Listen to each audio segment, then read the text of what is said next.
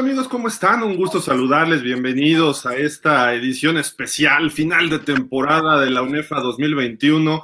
Una temporada sin campeón, así nos los presenta la UNEFA. Pero bueno, aquí estamos con muchísimo gusto y como pueden ver, pues ya está con nosotros el head coach del equipo invicto Borregos del TEC de Monterrey. Los saludamos eh, Carlos Altamirano desde Monterrey, Nuevo León, Santiago Ibáñez, su servidor Gildardo Figueroa. Pausa de los dos minutos a través de Sensación Deportiva y Jefe Sports Media. Y pues bueno, este Carlos, bienvenido, buenas tardes, ¿cómo estás? Supongo que muy contento con ese 6-0, ¿eh? Todo bien, gracias a Dios, pues ya de vacaciones ahora sí.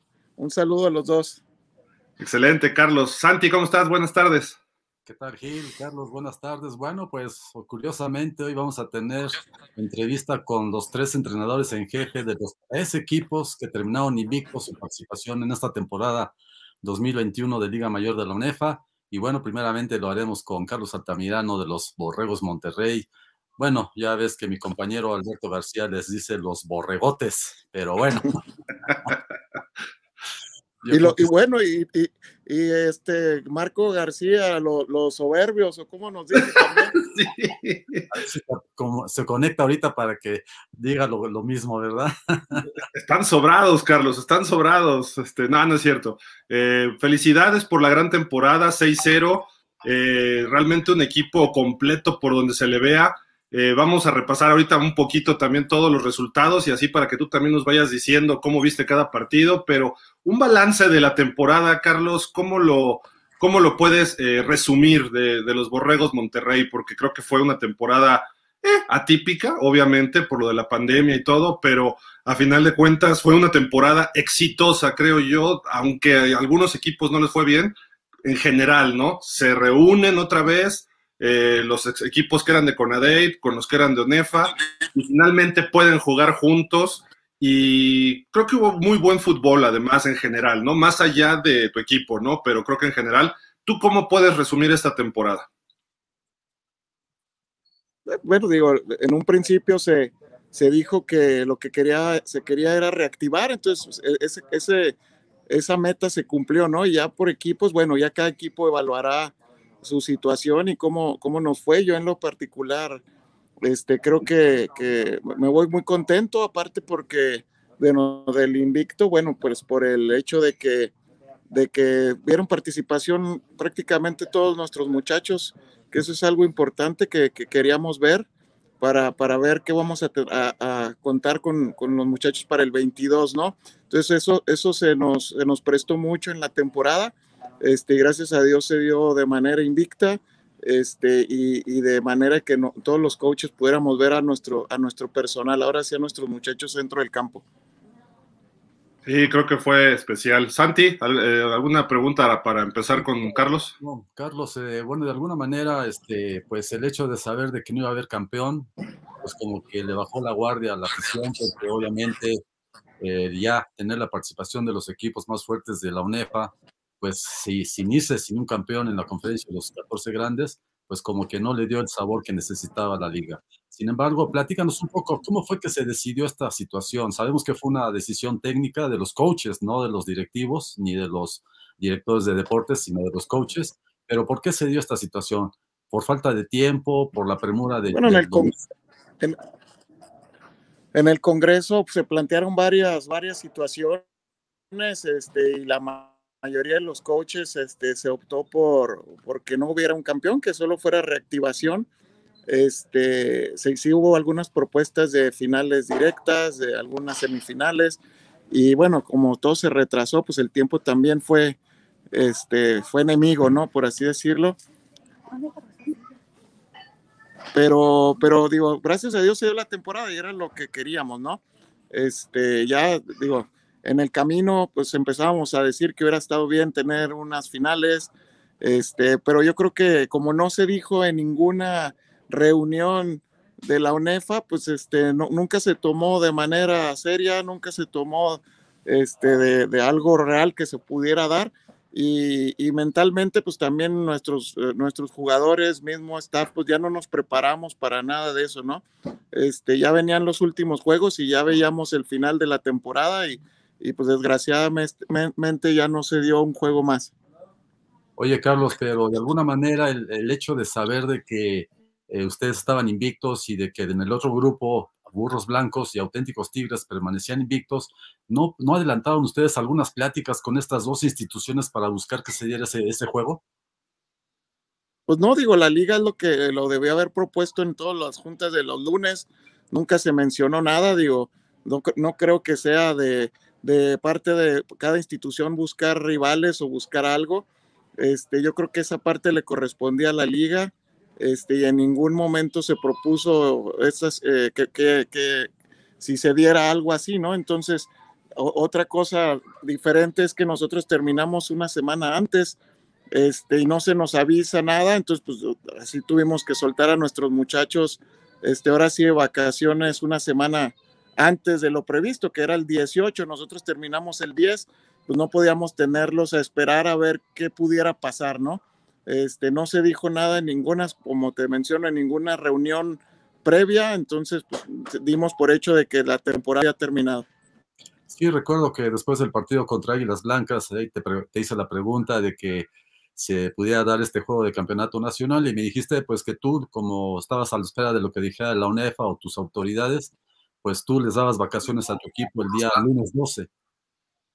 Así es, así fue. De hecho, fue el último día que podíamos tener a los chavos de, foráneos en el dormitorio. Las instalaciones se cerraron, entonces también no podíamos, este, digo, tendríamos que haber, lo pudimos haber hecho si, si la liga hubiera tomado una decisión con anticipación y, y claro que las autoridades, nuestras autoridades, hubieran hecho todo para para llevar a cabo algún encuentro, ¿no? Oye, Carlos, ¿andas de shopping en el Costco? ¿Dónde andas? Se ve ahí como una tienda. sí, ando acá en, los, en el otro lado comprando los regalos ah, de Pues está bien, está bien. Este, oye, Carlos, eh, pues la temporada, ¿cómo la resumirías de tu equipo? Ya me refiero en el aspecto técnico, ¿se cumplieron las expectativas, más allá de ganados y perdidos? Eh, tu coreback iba muy bien, termina sin poder jugar los últimos dos partidos. Eh, el juego contra Águilas Blancas, y de, bueno, qué bueno que estás de una vez para preguntártelo, aunque ya creo que se ha aclarado. De repente en la transmisión en el canal 11, nadie sabía qué había pasado con Sebastián, ¿no? Y hasta decían que tenía COVID, eh, que si había, que si estaba lesionado, y después se supo algo del hombro, ¿no? Pero a final de cuentas, esto repercutió para que esos últimos dos partidos eh, apenas llegaras a 20 puntos en uno y en el otro te quedaras en 16? Bueno, este digo, hay que darle el mérito también a los equipos, ¿no? Águilas Blancas se plantó bien.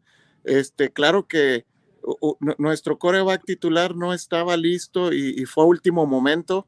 Eh, prácticamente em, iba a empezar el juego y los doctores nos dicen no se puede.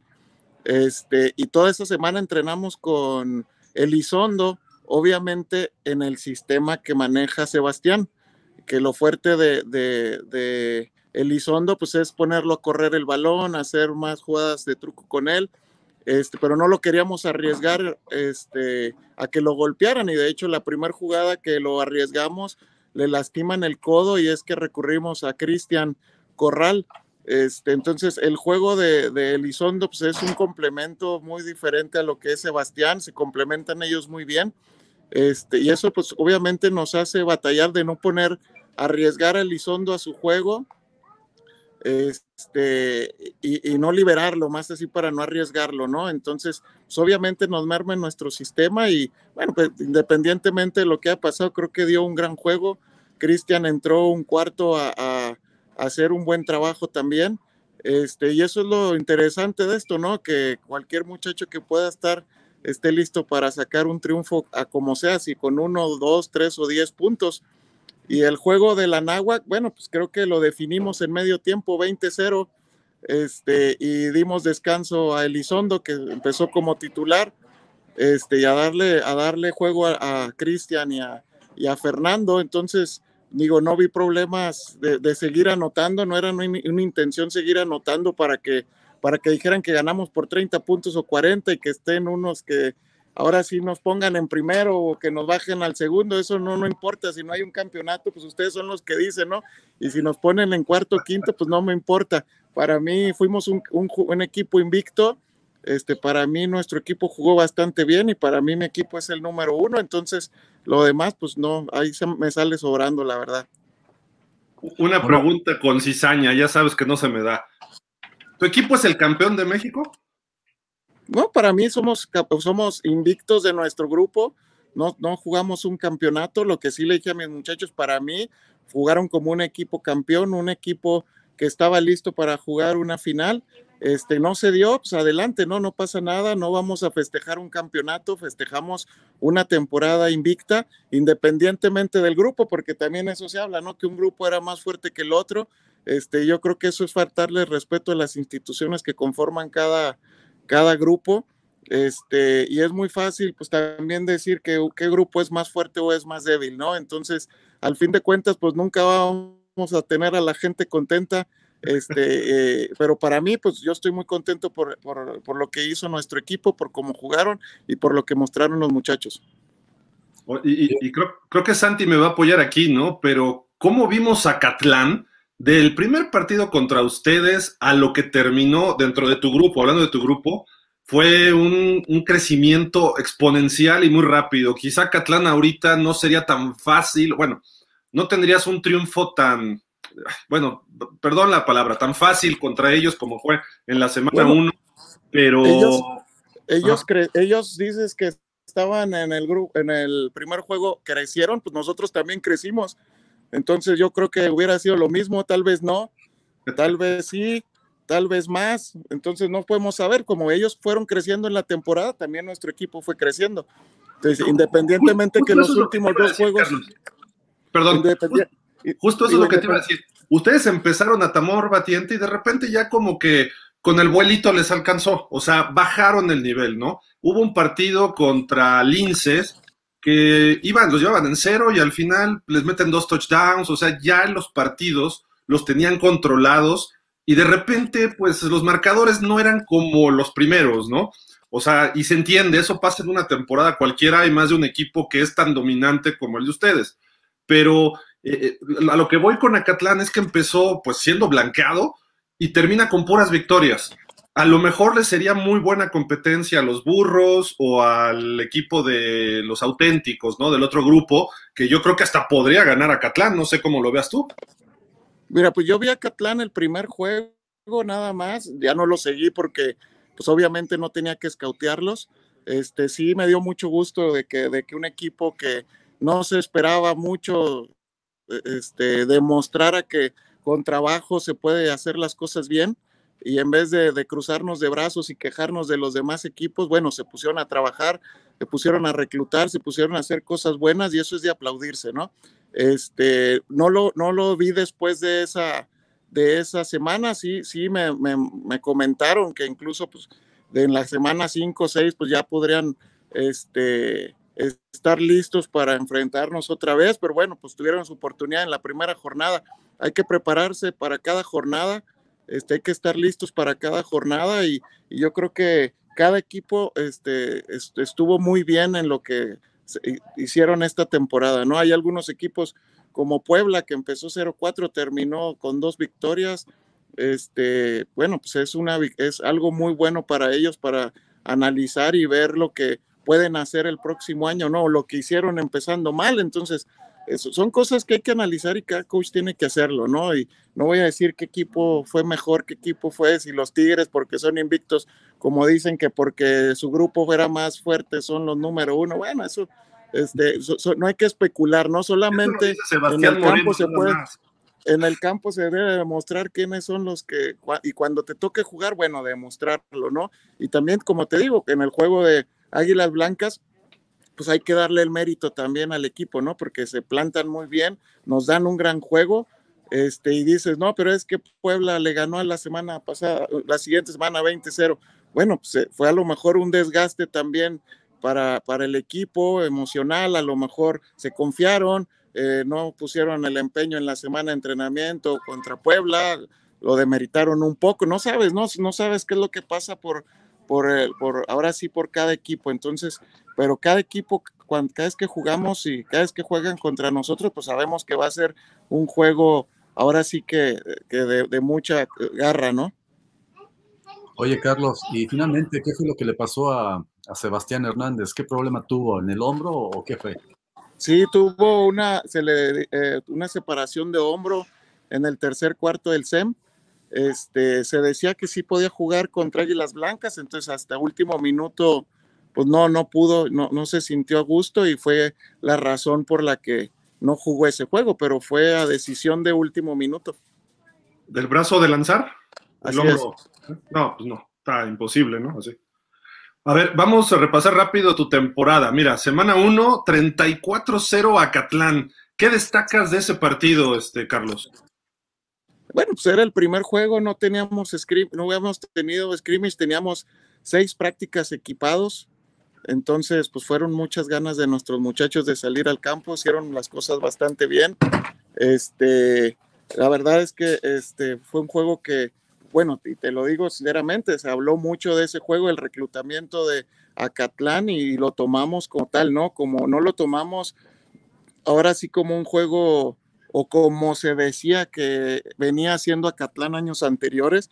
Claro que no, lo tomamos como un juego bastante duro, como el juego más importante, este, y, y salimos a darlo todo en ese juego. De ahí pasas a la semana 2, visitas a Puebla, que creo que fue un partido más cerrado de lo que indica el marcador. Yo lo estuve viendo ese partido y Puebla se te puso al tú por tú y gran parte del partido, hasta como la segunda mitad, ya empezaron a, a dominar ustedes. Eh, lograron su octavo triunfo en fila sobre Puebla eh, desde aquel 2015, ¿no? Que perdieron 27-20. ¿Cómo fue esa visita ya a la, a la ciudad de Puebla? A Puebla, la verdad es que Puebla, su defensa siempre, siempre nos ha dado mucha, mucha, ahora sí, mucho trabajo. Este, siempre ha sido un, juego bastante difícil. Si recuerdas, en el 2019, este, las, la, el último juego en Monterrey quedamos 17-3, algo así. Fue un juego bastante cerrado. Este, la verdad es que se nos complica mucho su defensa siempre. Este, y en el segundo medio, bueno, logramos este, ahora sí que empezar a poder correr el balón y fue lo que, lo que nos sacó de ese juego adelante, ¿no? Y obviamente, pues nuestra defensa que, que nos mantuvo siempre con, con ventajas en el juego. De ahí nos pasamos otra visita acá al Valle de México. Y bueno, la foto, el atrapadón, ¿no? Ahí que se echaron. Eh, Sí, ¿Tú habías visto alguna recepción así en la UNEFA? Eh, pues no, no que recuerde, la verdad, este, una semana después, el, el- un chavo, un receptor del SEM, se aventó una muy buena contra nosotros ahí en Monterrey, pero había pisado, pisó fuera en el de touchdown. La verdad es que una gran atrapada del chavo, no recuerdo su número, este, pero bueno, fue un juego este de regresar ahora sí que a un campo diferente después de muchos años, ¿no? Este fue el, el primero de nuestro regreso y fue algo este, igual, pues complicado al principio, este, y un poco de soberbios, ¿no? Como dicen ustedes, entonces, este, pues no, digo, el marcador ahí está y eh, digo, mucho, mucho, eh, lo tomamos muy en serio también ese juego, sabíamos este, de la capacidad del staff de cocheo, este, el Goofy, Arturo, su corredor defensivo que trabajó con nosotros, entonces, pues te digo, tomamos el juego como, como un juego bastante duro y un juego como el regreso ahora sí que a los campos de que no habíamos jugado. Oye, Santi, ¿por qué andas diciendo que son soberbios los borregos, de veras? No, no, no, no, para nada. Yo respeto a los equipos y sobre todo ahorita que vimos la atrapada esta de Mauricio Santos, ¿de dónde sale este muchacho, este Carlos? Es, es de Monterrey, del Club Águilas del Country, este, y jugó en la Prepa Tech. Está altísimo, excelentes manos, rápido, sus trayectorias las hace muy bien marcaditas. Este, híjole, ¿qué, qué, qué más podemos decir de él, Carlos? No, la verdad es que es un chavo muy, muy coachable, que es lo mejor, ¿no? Muy callado, este, que lo ha demostrado en el campo y se ganó la titula- tu- titularidad ahora sí que en base a su trabajo y, y muy contentos de, de- de tenerlo con nosotros porque, y ahí viene su hermano también para que lo esperen el próximo año. ¿Ya lo reclutaste y todo? Eh, ya está, él está en la prepa ahorita, prepa Tech. Ah, ok. O sea, incluso Mauricio Santos pues, es candidato a novato del año. Esperemos que haya premiación por parte de la UNEFA y yo creo que tiene, tiene todos los merecimientos para, para ser nominado como tal. De acuerdo, de acuerdo. Eh, bueno, ahí ibas 3-0 en ese momento. Luego tienes el partido ante el SEM, 38-6, tu defensiva se vio fenomenal ahí y digo, el SEM tuvo sus altas y sus bajas, pero creo que es un equipo peligroso, ¿no? Siempre, la verdad es que siempre, de, muchos años, eh, el SEM es de los equipos este, complicados para nosotros, desde yo creo noventa y tantos que fue cuando subieron a, a Liga Mayor, este, siempre ha sido juegos eh, muy, muy apretados, eh, ganados, perdidos, este, siempre complicados. Eh, pero bueno, pues el TEC se ha convertido también ahorita el Estadio Banorte en, en, una aduana difícil y complicada para los equipos, ¿no? Entonces, este, la verdad es que nos sentimos muy cómodos jugando ahí y, la verdad ese juego también de una demostración muy bien Sebastián Hernández. De acuerdo. Luego viniste a la Ciudad de México y siempre también, que yo recuerde, les cuesta trabajo, ¿no? A ustedes estar en la Ciudad de México, ¿no? No sé si es la altura, no sé si es el smog, no sé si es Chilangolandia o no sé qué les afecte a Monterrey, pero no juegan igual, sinceramente les afecta. Y obviamente el Politécnico, las Águilas Blancas, era el subcampeón de ONEFA, ¿no? No es un equipo eh, eh, fácil y ya nos platicaste de este juego, pero en resumen, ¿qué, ¿qué, sacas de esa experiencia de ese partido en la semana 5? Este, pues sí, todos dicen que bajamos de, nivel en la Ciudad de México, pero bueno, siempre hasta afortunadamente salimos ganando los juegos que salimos ahí, ¿no? Entonces, este, muy complicado, sí, el horario a las 11, bastante complicado, este, el campo bastante complicado, ya son pocos campos los que juegas con pasto natural, este, la verdad es que sí, muy, muy complicado. Eh, pero fue algo que le aplaudí a los muchachos, que fue el primer juego de la temporada que íbamos perdiendo y que, y que sacaron ahora sí que la casta y, dieron una muy buena segunda mitad. La segunda mitad tuvimos prácticamente más de 22 minutos la posesión del balón, creo que fueron 25 minutos, este, con tres, un drive de casi 8 minutos, 9 minutos, este otro de 7, entonces fue, fuimos ahí eh, implantando, implementando nuestro juego terrestre y, fue como pudimos regresar al juego. ¿Cambiaron estilo? Ay, perdón, Santi, adelante. No, no, déjame decirte que ahorita que mencionamos la palabra soberbia, después de que hizo su anotación. no, Carlos. César Covarrubias, el número 5 de, de, de Borregos, digo, fue claro lo que dijo a la gente que estábamos atrás ahí del, del. Dijo, aquí los que mandamos somos nosotros. Evidente lo que dijo Julio César, que bueno, nos quedamos todos así con los ojos pelones, pero bueno, es, la emoción, es la, presión que estaban sintiendo los borregos porque iban perdiendo el, partido y de alguna manera pues se desfogó de esa, de, la misma y, y, lo dijo de la manera como cualquiera lo hubiera dicho, ¿no? Así es, pues es parte del juego, ¿no? Digo, es la emoción de los muchachos, este, así como como pues, todos los muchachos así hablan, ¿no? Entonces, bueno, este, le tocó eh, ser parte fundamental de ese juego, es, es nuestro líder ahí en la, eh, uno de nuestros capitanes, entonces, digo, hay que cargarnos sobre él también, ¿no? El juego. Oye, Carlos, es, ese tipo de cosas es lo que criticaba un poco Marco, y yo lo vi en algunos partidos, pues sí, en el calor del juego, pues tú de repente volteas y te tacleé y le dices de frente el famoso taunting, ¿no? Eh, al, otro jugador y pues te calientas, ¿no? Y lo haces en el americano, en el básquet, en el soccer, en donde sea, ¿no?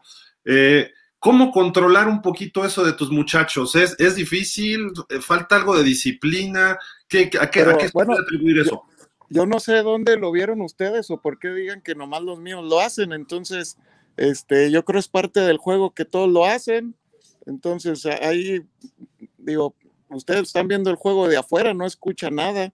Este, entonces, digo, no sé por qué dicen que nosotros somos los soberbios en ese aspecto, que nosotros somos los que hacemos eso. Este, para nada, digo, es parte, es como, es como, digo, tú sabes el estilo que tienen eh, los equipos del poli de jugar, que son muy aguerridos, y, el golpe por acá abajo y la agarrada por acá arriba, entonces, pues eso no le llamo soberbia, ¿no? Se le llama a lo mejor, a lo mejor colmillo, que te quieren sacar de las casillas y es parte de, entonces si no se le llama eh, más que lo que nosotros hacemos, bueno, pues, o lo que hicimos una, en una ocasión, pues ya todo se nos tacha de soberbios, ¿no? Entonces eso, pues no se me hace justo en esa parte, digo, porque hay, que, hay que ver las cosas buenas que se hacen, ¿no? Entonces, cuando haces unas cosas buenas, le buscas el, ah, no, es que lo, lo, hizo porque reclutó, no, es que lo hizo porque esto. Entonces, pues nunca se da el mérito. Si ganas, no, es que ganaste por poquito. Y si ganas por mucho, no, pues es que eres un abusón y eres un, un pirateador. Entonces, pues la verdad es que nosotros creo que estamos eh, ahora sí que acatando todo el reglamento que se nos ha puesto, este, y lo único que estamos haciendo es jugar, este, y nos topamos con un equipo como Águilas Blancas, y claro que disfrutamos ese juego más que ninguno, ¿eh? Créeme que disfrutamos ese juego más que ninguno porque los muchachos se probaron contra un gran equipo, se probaron contra un gran staff que se plantó bien en el campo este, y eso lo disfrutamos mucho, la verdad, venir de atrás lo disfrutamos mucho. Entonces fue un juego que a lo mejor a ustedes nos critican porque ganamos por poquito, pero nosotros lo disfrutamos mucho. Este, y, fue algo que, me gustó mucho de los muchachos, que supieron venir de atrás para sacar la victoria. Y, Carlos, mira, yo, yo sí vi algunas jugadas que de repente llegaban y como que hacían eso los muchachos, pero a mí no me causa problema. Lo que yo digo es que te sabes que eres ganador y por eso mismo llegan y se tienen que... Es motivación el fútbol americano. Es más, un equipo que no es soberbio no es ganador. Así yo lo veo, ¿eh? te soy sincero. que y, te, lo, repito, y te lo repito, digo, yo sé que cualquier equipo nos quiere ganar y nos quiere pegar y le quiere pegar este, a los Tigres y a la UTLA en su momento y, y, todos los equipos se, preparan mejor incluso en ocasiones para enfrentarnos y nos dan su mejor juego. Este, y, son grandes muchachos y son grandes coaches que preparan un gran juego. Este, y obviamente, pues tiene que haber un ganador, lo hemos sacado, pues qué padre, ¿no? Qué bueno por nosotros.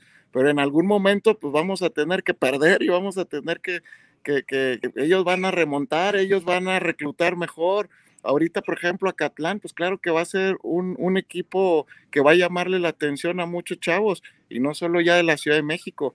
Entonces va, a empezar a crecer y eso es bueno para la liga, ¿no? Este, y eso es bueno, un Águilas Blancas que, que dio un gran juego y que tiene un equipo de mucha tradición y que, y que regrese esa tradición de ganadores también. Entonces, e, esto es lo padre de esto, ¿no? Y en algún momento, pues un equipo de esos nos va a pegar, o sea, el, año que entra, este, en el primero, en el segundo juego, no sabemos, pero en algún momento, pues obviamente, este, vamos a, tener que, caer que contra un equipo bien entrenado como fueron estos equipos, ¿no? Y, para terminar el tema de la soberbia, creo que también la acusación de soberbia es un poco más excusa de los equipos que no están 100% preparados, ¿no? O, que todavía les falta, están en un proceso distinto a lo mejor. Porque cuando chocan dos potencias, como esperaríamos que fuera el auténticos contra borregos, que son los dos invictos, eso sería la final ideal. Ahí pues eh, no, no creo que sea la soberbia ni de un lado ni de otro, porque son dos equipos que se saben ganadores, que se saben que pueden ser campeones, y creo que ahí ya no, no valdría esto, al contrario, sería una motivación extra, ¿no? Y si haces un sack, pues llegas y la festejas. Si haces un touchdown, lo vas a festejar y vas a decir, aquí mandamos nosotros. Y si haces un tacleadón, pues sí, te vas a parar y vas a decir, ya, ya, etcétera. no lo sé. Eh, es festejo natural de un jugador, aunque, y, si no lo castigan los árbitros, pues no es, quiere decir que no está fuera del reglamento, ¿no? Así es, digo, es parte del juego, digo, yo vi muchos equipos cómo fueron creciendo. Para mí uno de los mejores equipos que vi este, cerrando fue Pumas. Este, la UNAM me gustó mucho cómo, cómo terminó, cómo su ofensiva, lo que hizo. Este, la verdad es que de, de ese grupo se me hacía un equipo bastante complicado, o sea, y de hecho lo comentamos desde un principio de temporada que Pumas para mí era el equipo que estaba mejor de ese grupo, yo lo veía así, este, tuvo dos descalabros, no por eso deja de ser uno de los mejores equipos, ¿no? Este, eh, Burros a lo mejor no cerró como, como esperaban, este, con dos derrotas, este, pero pues es un gran equipo también, y los Tigres, pues bien merecidos, que tuvieron su, su temporada invicta, ¿no? Este, digo, yo le doy el respeto a todos esos equipos, para mí todos son eh, buenos, la verdad es que no hubiera tenido así como que hubiera habido semifinales un equipo fácil, claro que no, Este, te repito, Pumas para mí creció mucho, como dices, Acatlán creció mucho de este, de este otro grupo también. Y Puebla empezaba a crecer, entonces, pues digo, ahora hay que esperar eh, la otra temporada. Yo creo que es una temporada de, de análisis de parte de cada uno de nosotros como coaches, no porque quedamos nosotros invictos nos vamos a cruzar de brazos y vamos a dejar de trabajar, al contrario, creo que tenemos mucho que mejorar, muchos errores que detectamos, muchas cosas eh, eh, que, que, vimos que en, áreas de oportunidad, entonces vamos a seguir trabajando porque la temporada ahora sí se, del 2022, pues sabemos que no va a ser fácil, ¿no? Ya saben cómo venir una Catlán, ya nos enfrentamos a un Águilas Blancas, que sabemos que no es nada fácil jugar y menos en la Ciudad de México. Entonces hay que preparar el equipo bastante bien y que algo, algo bueno se va a venir la siguiente temporada.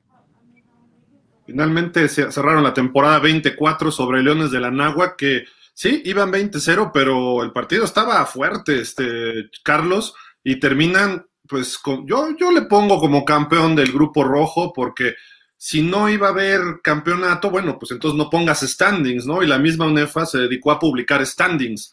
Creo que entonces hubieran dicho, va a ser nuestra temporada de scrimmages. Entonces hay incongruencias dentro de la UNEFA desde mi punto de vista.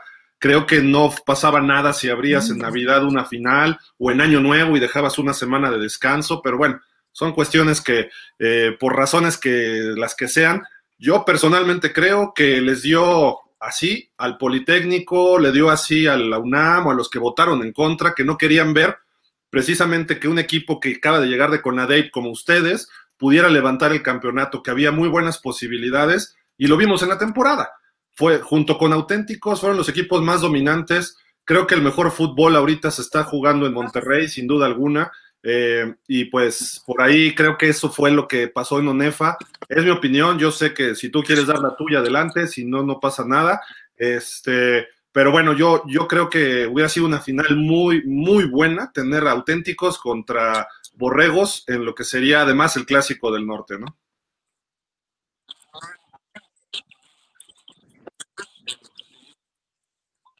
Digo, si hubiera sido atractivo desde un principio, pues se acordó que por los tiempos no, no, se iba a dar, que lo principal era la reactivación, entonces así lo vimos, ¿no? Y, podemos empezar a decir, este, quién hubiera ganado, quién no, a lo mejor ni a la final hubiéramos llegado, ¿no? Este, eh, ninguno de los dos, entonces, pues te digo, por, especular, pues no, no, no cobran, ¿no? Entonces, este, es fácil decir quién hubiera ganado, quién esto, quién lo otro. Una semifinal es totalmente diferente este, a una temporada regular, entonces quién sabe qué hubiera pasado, no sé, así se, así se marcó en, la, en el Congreso, así se acordó y muy respetable. Bueno, yo creo que salimos con un triunfo todos los equipos de reactivarnos, de no haber tenido problemas de contagios, que era lo importante, y de haber terminado este, ahora sí que la temporada de, seis juegos, ¿no? Y, y, bueno, ya ahora que hay que ver lo que sigue, dejar esto atrás felicitar a todos por su temporada. Yo creo que menciono, como lo dije, analizar cada quien su temporada, ver los, las cosas positivas, negativas y bueno, trabajar en base a eso para el siguiente año. Carlos, eh, finalmente, ¿qué opinión te merece esta eh, reunión nuevamente de ONEFA y CONADEI? ¿Fue bueno para el fútbol americano de México? Claro, digo, pues quien diga que no, pues estamos mal, ¿no? Este, yo creo que, fue bastante bien. Este, y, y, vieron ustedes la, paridad que hay en todos los equipos. Yo creo que no hubo un juego mayor de, de 40 puntos, 50 puntos no hubo, como en otras ocasiones llegó a existir.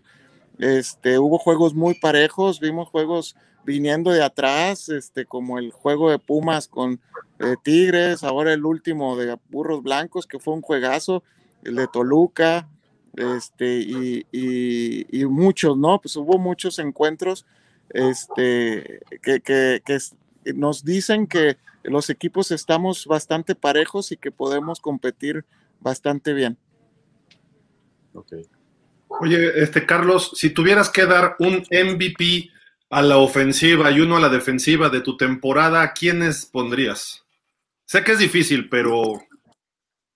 Bueno, digo, Sebastián no jugó dos, los dos últimos juegos. Este, Sebastián para mí iba, iba bastante bien. Este, no cerró por su lesión, pero mi sorpresa, y pues yo creo que fue eh, Mauricio Santos, este, el receptor, este, y en la defensiva, híjole, pues ahí hubo muchos, pero este, me gustó mucho nuestro Nose Pedraza, un novato también, este, pero yo creo sin duda, este, Mauricio Martínez, nuestro linebacker. Oye, tu defensiva fue brutal. ¿eh? Oscar, Soto, el ala defensiva. La verdad es que no, digo, hay muchos chavos que, que les podría dar, pero creo que, híjole, yo creo que entre Oscar Soto y Mauricio, Andrés Rojas, no sé, no sé, yo creo que varios ahí. ¿Internamente dan premios ustedes? O sea, en el vestidor, los jugadores, ¿se premian entre ustedes algo? No. No. ¿No das balón de juego tipo gringo? no, no, no lo damos. Oye, Carlos, pues algo más que quieras agregar, el reto que le mandes al coach a los auténticos, a ver si en enero te echan un, un clásico o algo ahí en corto, no sé, lo que tú quieras decir. No, yo creo que ya, yo, creo que ya nos vamos contentos todos con lo que se hizo en la temporada y, y bueno, esperemos el siguiente año sí contar con un clásico, contar con con juegos, este, con los, no sé cómo se van a conformar los grupos, esperemos se muevan ahí un poco, este, y, que se den los encuentros que esperábamos todos, ¿no? Este, a mí me gustaría eh, jugar con la UNAM, jugar con Tigres, obviamente, con los burros, entonces, este, ojalá en el próximo año se den y, y a felicitar a todos por su gran año, ¿no? Y que disfruten sus triunfos. Ahora sí, y si no hubo muchos triunfos, hay que disfrutar la temporada y, tomarlo como fue, ¿no? Como reactivación. Viene un comentario por acá, dice Juan Salvador Romero, saludos amigos. En mi, él es muy crítico, ¿eh? pero dice, en mi punto de vista hay cuatro equipos que pueden darle pelea al TEC. Aztecas, Pumas CU, Toluca, Burros Blancos. Los demás tienen que trabajar para seguir subiendo el nivel, pero siempre con reglas parejas. Saludos al coach Altamirano. Él, decía que con ADEIP, que no sé qué, que la UNEFA, y chocaba mucho conmigo. El buen Juan Salvador es amigo, amigo este, personal y todo, pero pues yo le decía que el mejor fútbol estaba en su momento en CONADEIP y en ONEFA crecieron algunos equipos y se vio ahorita, ¿no? Se quedó parejo a final de cuentas, ¿no? Esta, esta cuestión, ¿no? Yo lo veo muy parejo, la verdad, este, veo muy buenos equipos este, en toda la liga y, y a eso nos va a obligar a trabajar y a trabajar y los que nos quedamos atrás, los que se quedaron, se fueron arriba, bueno, igual, ¿no? Para mantenerte tienes que seguir trabajando, no cruzarte de brazos y bueno, ya esta temporada no, no, nos dio ahora así como un arranque de, de qué es lo que esperemos el próximo año. Entonces va a ser yo creo un gran, una gran temporada la siguiente. Santi, ¿algo para despedirnos del coach Altamirano? No, bueno, pues realmente el poderío que mostró Borregos Monterrey fue evidente. Eh, fue el equipo invito del grupo eh, verde, si no mal recuerdo, rojo, verde, ¿verdad? No, rojo, este, Carlos, fue, el rojo, ¿verdad? no sé, la verdad, creo, no sé, rojo, verde, no, no. El grupo B. el grupo rojo, y bueno, pues queda evidente que el equipo de Monterrey es el equipo a vencer, es el equipo que, que tiene jugadores de gran talla, es un equipo que tiene presencia en los programas Pathway de la NFL y ahí están el caso de Isaac Alarcón y de Alfredo Gutiérrez y otros jugadores que han tenido participación en la NFL a lo largo de, los últimos años. Y bueno, pues es una motivación para las demás instituciones el competir contra los Borregos Monterrey y obligarlos a superar su, su nivel competitivo para estar al nivel o mejor que ellos. Y bueno, eso es lo que vamos a ver el próximo año, yo creo, Carlos, y sobre todo va a ser una temporada muy interesante. Sí, así es. Vamos a, digo, vienen cambios de todos los equipos, los gente que perdemos, nosotros perdemos algunos jugadores, muy probable perdamos otro por lo del, sí, sí, lo, por lo del, lo de la NFL, entonces no sabemos qué es lo que vaya a venir, entonces hay que prepararnos, ¿no? Para el siguiente año, hay que ver qué, qué sigue. Mira, ya se conectó con nosotros el coach Antonio Zamora. Eh, coach, eh, ¿cómo estás? ¿Qué dices? Buenas tardes tal? Buenas tardes a todos. Carlos, Gilardo, Santiago, buenas tardes a todos. ¿Qué onda? Saludos. Ya, vamos a armar el partido, ¿no? Aunque sea un tochito. Ahorita tuve la oportunidad, pero eh, el partido primero iniciamos los coaches en una reunión por allá del mes de enero para ir pactando algo. Órale. ¿Cómo estás, Coach Zamora? ¿Qué dices? Bien, bien, fuerte abrazo a todos. Voy conectándome, ahorita lo venía escuchando y, grandes puntos, grandes comentarios, cosas que son parte del fútbol y, entiendo lo que dice Carlos y bueno, es algo que los chavos a veces hablas con ellos y, es parte del juego, ¿no? Sin duda.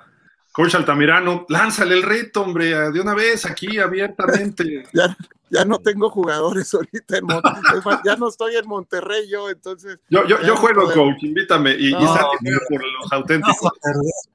No, digo, ya, ya, ya, ya esto se acabó, este, como te lo mencioné, ya no, no tiene caso hacer cosas que no van, no vamos a arriesgar a nadie, ni, ni por el morbo, ni por muchas cosas, ¿no? se dio como se tenía que dar. Yo felicito mucho a Toño por el trabajo que hizo este año. Este, y, ahora pues a seguir trabajando para el siguiente, ¿no? Ya nos veremos el próximo año, que estoy seguro que, que tendremos el juego del clásico y, y, bueno, y ahora sí que con jugadores también diferentes, ¿verdad? Van a ser equipos diferentes y no va a ser la versión de este 21 y, y hay que trabajar para mantener el, el, el nivel ambos equipos, ¿no? Sí, sin duda, coach. Eh, pues algo más si quieres agregar, este, Carlos. No, pues un saludo, me despido yo porque me, acá ando yo comprando las de Santa. Ya, ya, te vimos, ya te vimos dónde andas. Sí, ¿Estás en Toys R Us o qué estás ahí? Pero... Entonces, este, ahí, les mando muchos saludos y, y que pasen felices fiestas. Igualmente, Carlos, un abrazo y agradecemos eh, tu, tiempo y obviamente a ver si en enero podemos armar algo de rifar algo a través o este, a través de nuestras gentes, una gorrita del TEC o algo, ¿no? ¿Cómo ves de nuestros seguidores, este, No, porque somos soberbios. Le ponemos soberbios borregos. Ahí me saludas a Marco García. Mira, le, ¿Eh? le echo allí. ¿Eh? Le echo allí. Pero mándanos una playera o algo, no, no, no claro, claro, que, claro que sí, claro que sí. Ah, mira, esta, ah, no, este es de los sultanes, cabrón. bueno, pues aunque sea de los sultanes. no, no, luego, luego, claro que sí, cuenta con ella. Mándanos algo de parrilleros. Ah, chis, eso, pues eso sí pídeselo al coach mundo, cabrón. Está bien. Feliz Navidad, Carlos, a ti y a tu familia. Cuídense y estamos en contacto. Felicidades. Saludos, un abrazo. Saludos, Toño. Saludos, Carlos, que estén bien. Felices fiestas. Pues el coach Altamirano estuvo con nosotros aquí también y este, pues, coach Zamora, bienvenido otra vez. Felicidades por la gran temporada que tuvieron los auténticos.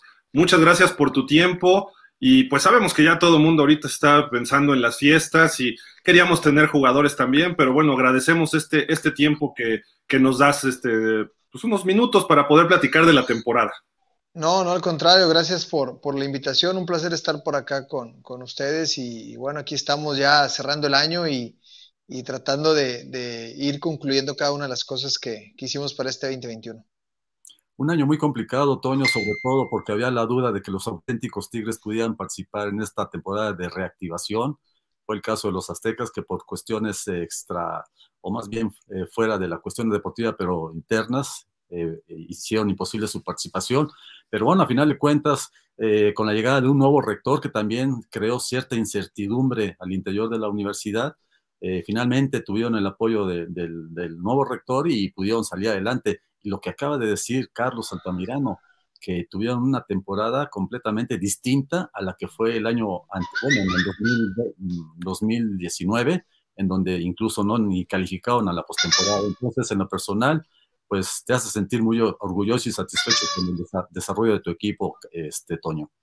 Sí, no, la verdad es que fue un año muy complicado en todos los sentidos. Bien lo acabas de mencionar, nuestra universidad fue la, la última prácticamente que regresó a los campos de entrenamientos el, el 4 de octubre, el lunes 3, 4 de octubre, nos tocó cambio de autoridad en, en ese periodo.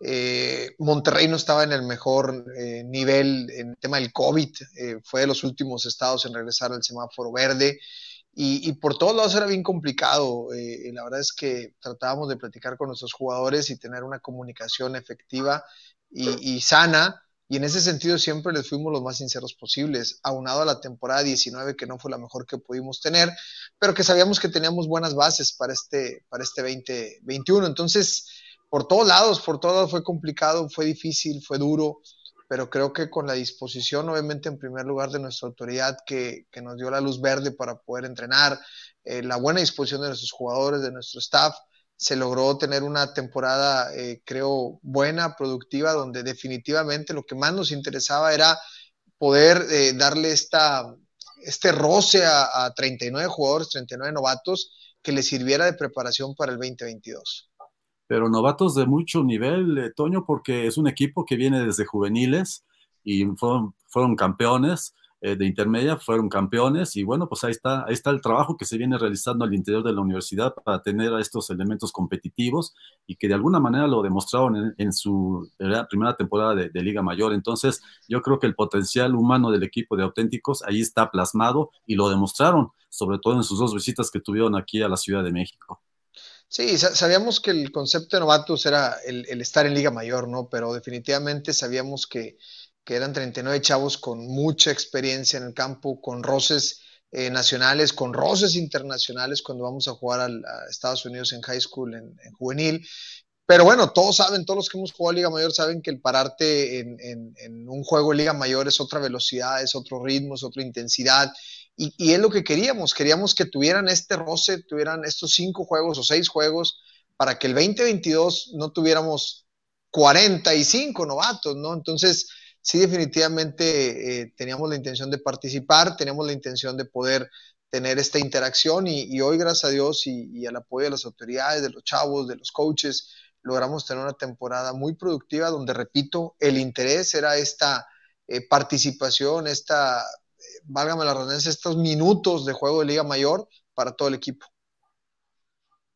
Platicamos contigo antes de la temporada y había muchas dudas que se pudiera, que los auténticos se pudieran incluir. No, ciertamente no lo sabías. Y de repente eh, el planteamiento de la temporada te ponen en un grupo donde pues estaban los burros campeones, estaban los Pumas, y digo, el otro grupo, y lo estábamos platicando con Carlos, ¿no? No demerita el otro grupo, al contrario, creo que los dos grupos tenían equipos muy sólidos, ¿no?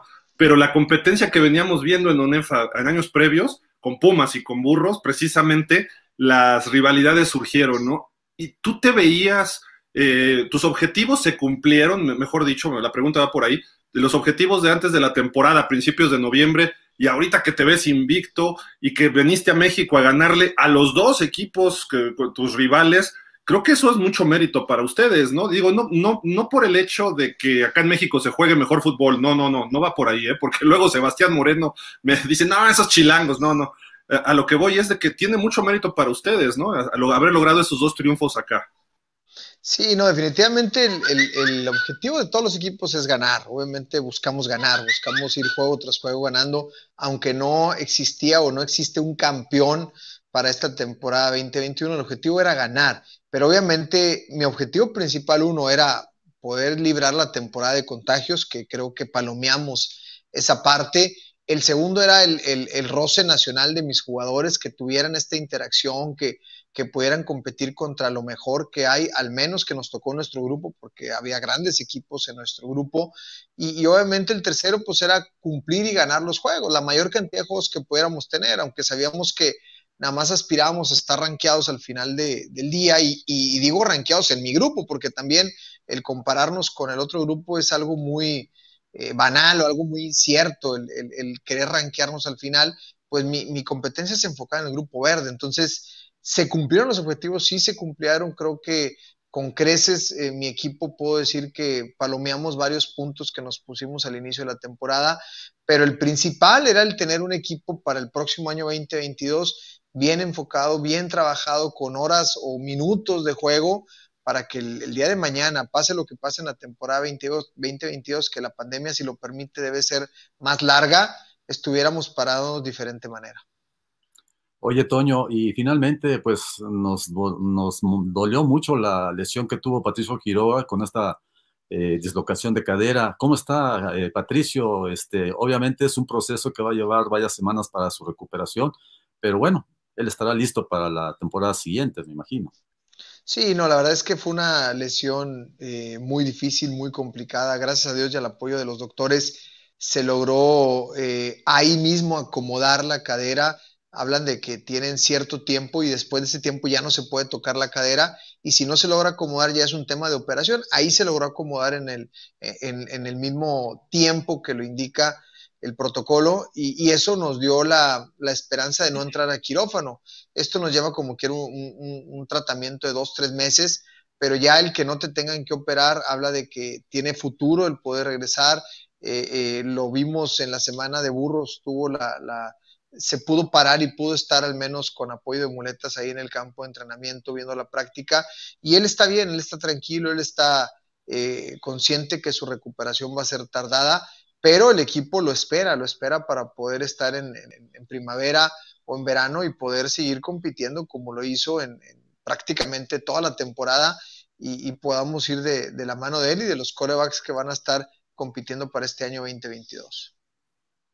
Qué bueno, qué bueno que eh, Patricio está, que no, no tuvo que necesidad irse al quirófano y que está ya en esta etapa de recuperación y bueno, pues yo sé que va a ser un elemento muy importante para la próxima temporada, pero pues también Reséndiz, el número 10, un muchacho de buena estatura, de buen brazo y también muy, muy hábil a la hora de correr, lo demostró contra Potros Salvajes y en algunos encuentros de los que participó y sobre todo la confianza que le diste tú para participar en los, en los, en los, en los dos últimos encuentros. Sí, no, es, es, un gran, es un gran chavo. Eh, Reséndiz, obviamente atrás de él está, está Olvera, está Ángel, son, son un grupo creo que muy sano porque todos eh, rondan en las mismas edades y, entre los cuatro se han apoyado mucho, entre los cuatro nos, nos quedan cuatro o cinco años de, de, vigencia en esa posición y, y, hoy en día, pues digo, Pato Quiroga fue el que estuvo de titular los primeros juegos, pero nos dio la confianza lo que hizo Resendiz, pero sabemos que atrás de él están dos Corax también de muy buen nivel y esto nos da una tranquilidad y era lo que queríamos, que este año 2021 fueran 5, 6, 7 los juegos que sean, tuvieran este roce los corebacks y todo el equipo para poder pararnos diferente el próximo año. Oye, coach, eh, hay algo muy, muy importante que quiero destacar. Tuvieron ustedes, estoy viendo las estadísticas, 1037 yardas por la vía terrestre como equipo. En cinco partidos, esto habla de más de 200 yardas por tierra. ¿A qué se debe este fenómeno? Porque los demás equipos, el más cercano tuvo 700 yardas, que fue la Náhuac, y los demás andan abajo de 500. Solo el Tec de Monterrey hizo 550 y Pumas Acatlán 531. O sea, prácticamente dobletearon a todos los equipos por tierra. Bueno, fue, fue, parte de lo que nos propusimos. Creo que teníamos una línea ofensiva con, con experiencia. Por la brevedad de la temporada eh, le apostábamos a que nuestra línea o nuestra ofensiva estuviera dentro del campo y todos sabemos que, que es más complicado o lleva más jugadas anotar corriendo que anotar tirando, ¿verdad? Una ofensiva explosiva spread de estar tirando tres de cuatro jugadas, pues sabemos que puede llegar más rápido al end zone. Entonces, pues tratábamos de dominar la, trinchera, tratábamos de mantener a nuestra ofensiva en el campo, eh, tratábamos de meterle puntos y, creo que ahí se reflejó el yardaje que tuvimos eh, terrestremente hablando. Y a final de cuentas creo que ya era, era parte de la estrategia con la cual pudimos obtener eh, las victorias, el dejar a las ofensivas rivales en, afuera del campo y eran grandes ofensivas como nos encontramos la de Toluca, la de Guadalajara que también fue una muy buena ofensiva. No se diga Burros, no se diga Pumas y Potros al inicio que también fue un buen juego. Entonces, creo que ahí logramos eh, hacer esta estrategia y a final de cuentas fue lo que nos dieron eh, la gran mayoría, o por no decir todas las victorias.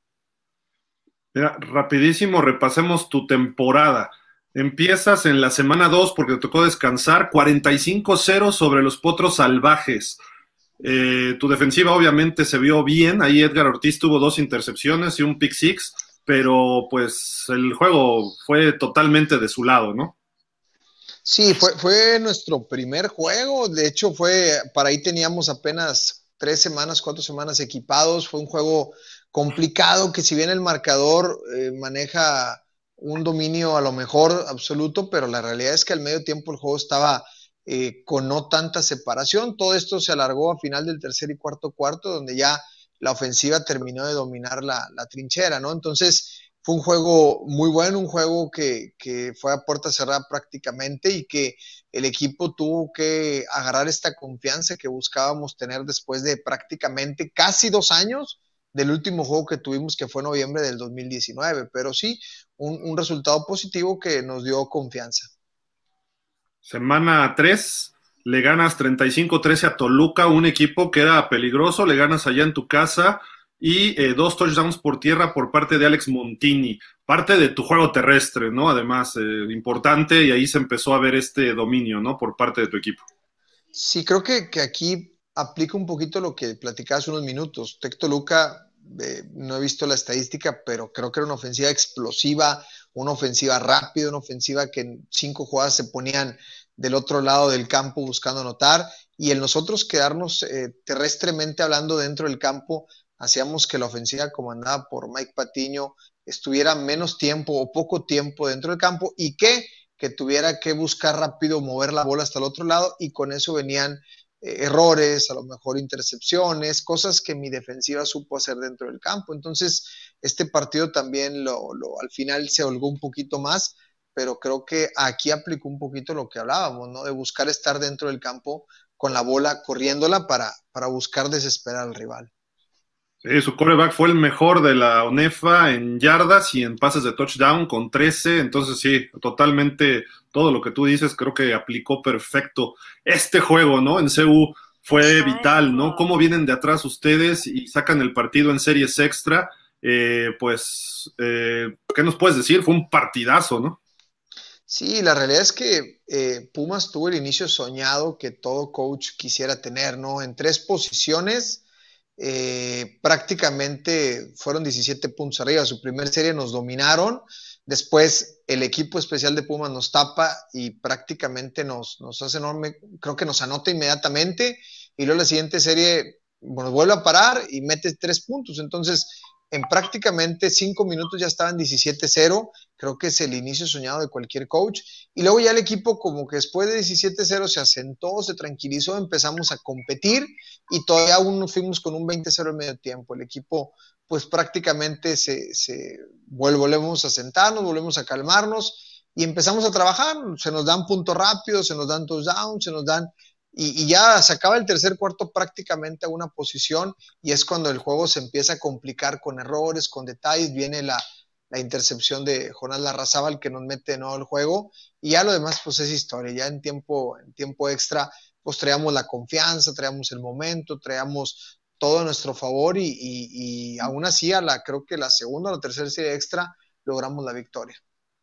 En ese sentido, este, Toño, eh, platicamos al final del encuentro y tú me hiciste una observación de que el equipo había entrenado muy mal en la, en la semana, que incluso tú, tú marcabas, y, lo, y, así lo referí en mi nota, que el 20-0 que llegaba a tener Pumas sobre ustedes era el reflejo del lunes y martes de entrenamiento que había sido pésimo o malo, y, y la remontada del 28-26 fue el reflejo del buen entrenamiento que tuvieron los el miércoles y el jueves antes, previo a este, a este juego. Sí, la, verdad es que lo platicamos ahí al final y, como teníamos poco tiempo equipados, casi todas nuestras prácticas eran muy intensas, eran, eran de golpe, eran, eran, llegábamos a esa delgada línea entre lo fuerte y, el abusar. Entonces, nuestras prácticas han sido muy intensas. Después de las dos victorias que tuvimos al inicio, como que el equipo se asentó, eh, dominamos en ese sentido el juego de Toluca y el lunes y el martes uno como coach decía, bueno, ya, ya, ya no hay tanto golpe, ya no hay tanto contacto, pero ahora veo la práctica sosa, veo la práctica tranquila, aguada, y el, después de la práctica el martes lo hablamos, dijimos, ¿saben que esto está mal? Eh, eh, no, no quiero decir que nos estemos dando fuerte y, agresivo, pero sí que estemos entendiendo que esto es intenso. Entonces vamos a cambiar el chip, vamos a entrenar fuerte. Miércoles y jueves le dimos otra vez al, al roce de, de, tener mucho contacto muy físico y eso lo hablamos y era una, un ejemplo, una paradoja el decir, el primer medio tiempo prácticamente fue lunes y martes y el tercer y cuarto cuarto ya fue esta intensidad que todos los equipos tienen de, de, cruzar esa delgada línea entre, oye, soy de tu equipo, no, no, no, no abuses de mí porque somos del mismo equipo. Entonces, ese es el ejemplo que por ahí lo platicamos al final del juego y que digo, nos dio este, este entender y yo creo que es una frase muy normal en, el, en, los entrenadores que como entrenas juegas, ¿no? Entonces, esto nos dejó muy, muy, muy, muchos ejemplos que tuvimos que entender. ¿Qué, les dijiste al medio tiempo? Ya, pónganse las pilas y dejen de estar pajareando, ¿qué? Sí, no, la, realidad es que el, el, tener 39, 40, casi 40 novatos en un gran estadio, en una, en un gran, eh, obviamente contra un gran equipo, el que te pares y, y, lo que tú veías cuando tenías 14, 15 años a los equipos de Liga Mayor, pues te ubicó, ¿no? Entonces decías, ¿saben que ya, ya hicimos lo que teníamos que hacer? Fallamos especiales, fallamos ofensiva, fallamos defensiva, vamos a darle, vamos a disfrutarlo, vamos a hacer lo que vinimos a trabajar, porque ni siquiera era que no hayamos podido hacer nuestra estrategia, realmente no habíamos hecho nada, entonces fue sentarnos, tranquilizarnos, divertirnos y las cosas se fueron dando. O sea, no fue grito, sino fue más bien, concéntrense, muchachos. Sí, no, fue un, un, a ver, ubícate ya, ya hicimos lo que tuvimos que hacer. No, no era siquiera vamos a olvidar el plan A, el plan B y vamos al C, sino era, a ver, vamos a hacer el A y a tratar de abarcar el A y tratar de cumplir con el A. Y, y ahí fue, ahí nos casamos y ahí sí, así fue como pudimos empezar a hacer las cosas bien ofensiva y defensivamente se, está empezando a conectar, pero creo que tiene algunos problemitas. El coach Ángel Esparza, campeón de Lobos de Coahuila, lo vemos que entra, pero no lo podemos meter a la plática. Te manda saludos desde Saltillo, coach. Eh, dice saludos. Fuerte abrazo, el coach Bola. Saltillo. Fuerte abrazo, el coach Bola. Gusto saludarlo y, y ahorita lo saludamos. A ver, ahorita que se pueda conectar. A lo mejor si se sale y se vuelve a conectar, ya lo vemos. Pero seguimos con tu temporada, coach Zamora. Está por acá el juego 33 a Guadalajara, que es un equipo que creo que le va a servir también mucho esta temporada de reactivación, ¿no? Y eh, pues aquí ya empezaron ustedes a verse mucho más completos, ¿no? Digo, desde el principio, la verdad, toda la temporada fueron dominantes ustedes, ¿no? Sí, Borros Guadalajara, que, que, la verdad es que es un gran equipo, no, no es el equipo a lo mejor del score, porque si se acordarán, Borros Guadalajara con Burros hasta el cuarto cuarto el juego estaba cerrado, con Pumas lo pierde al final, eh, contra Toluca prácticamente se definió al final, entonces no, no es el equipo a lo mejor del score que, pudiese tener o que al final ganó un juego, ¿no? Pero al final de cuentas Guadalajara va a ser un equipo que, está muy fuerte, que va a trabajar, que va a levantar y que bueno, este juego logramos eh, establecer lo que hemos hecho, que es correr la bola prácticamente todo, todo el juego y dominarlo y también éramos eh, efectivos a la hora de soltar la bola. Digo, la realidad es que tanto Pato como, como Resendiz eh, tuvieron buenos números al tirar la bola y éramos efectivos y, exactos a la hora de poder tirar el balón. Ahí fue donde se lesionó, ¿verdad? Tu coreback en este juego. Sí, fue, fue una lesión que para nada creo haya sido con, con alevosía y ventaja. Fue un golpe fortuito, ya lo agarraban prácticamente hincado y a la hora de taclear fue un golpe pues mal dado, si le queremos llamar así, porque fue en el contacto de la cadera y lo que hizo que, que, se zafara, ¿no? Pero, pero este juego fue prácticamente y de ahí fue cuando empezó a, tener un poquito más de interacción eh, Sergio Reséndiz. Y descansaste la semana 6, hubo doble descanso en este grupo porque no pudo participar los aztecas y viene la final del grupo, ¿no? Prácticamente para definir quién se iba a quedar en la, en la cima entre dos invictos. Eh, bueno, Burros ya había perdido, perdón, iba 3-1, ustedes estaban 4-0 y pues si ganaban burros, obviamente el duelo directo los iba a poner en la cabeza.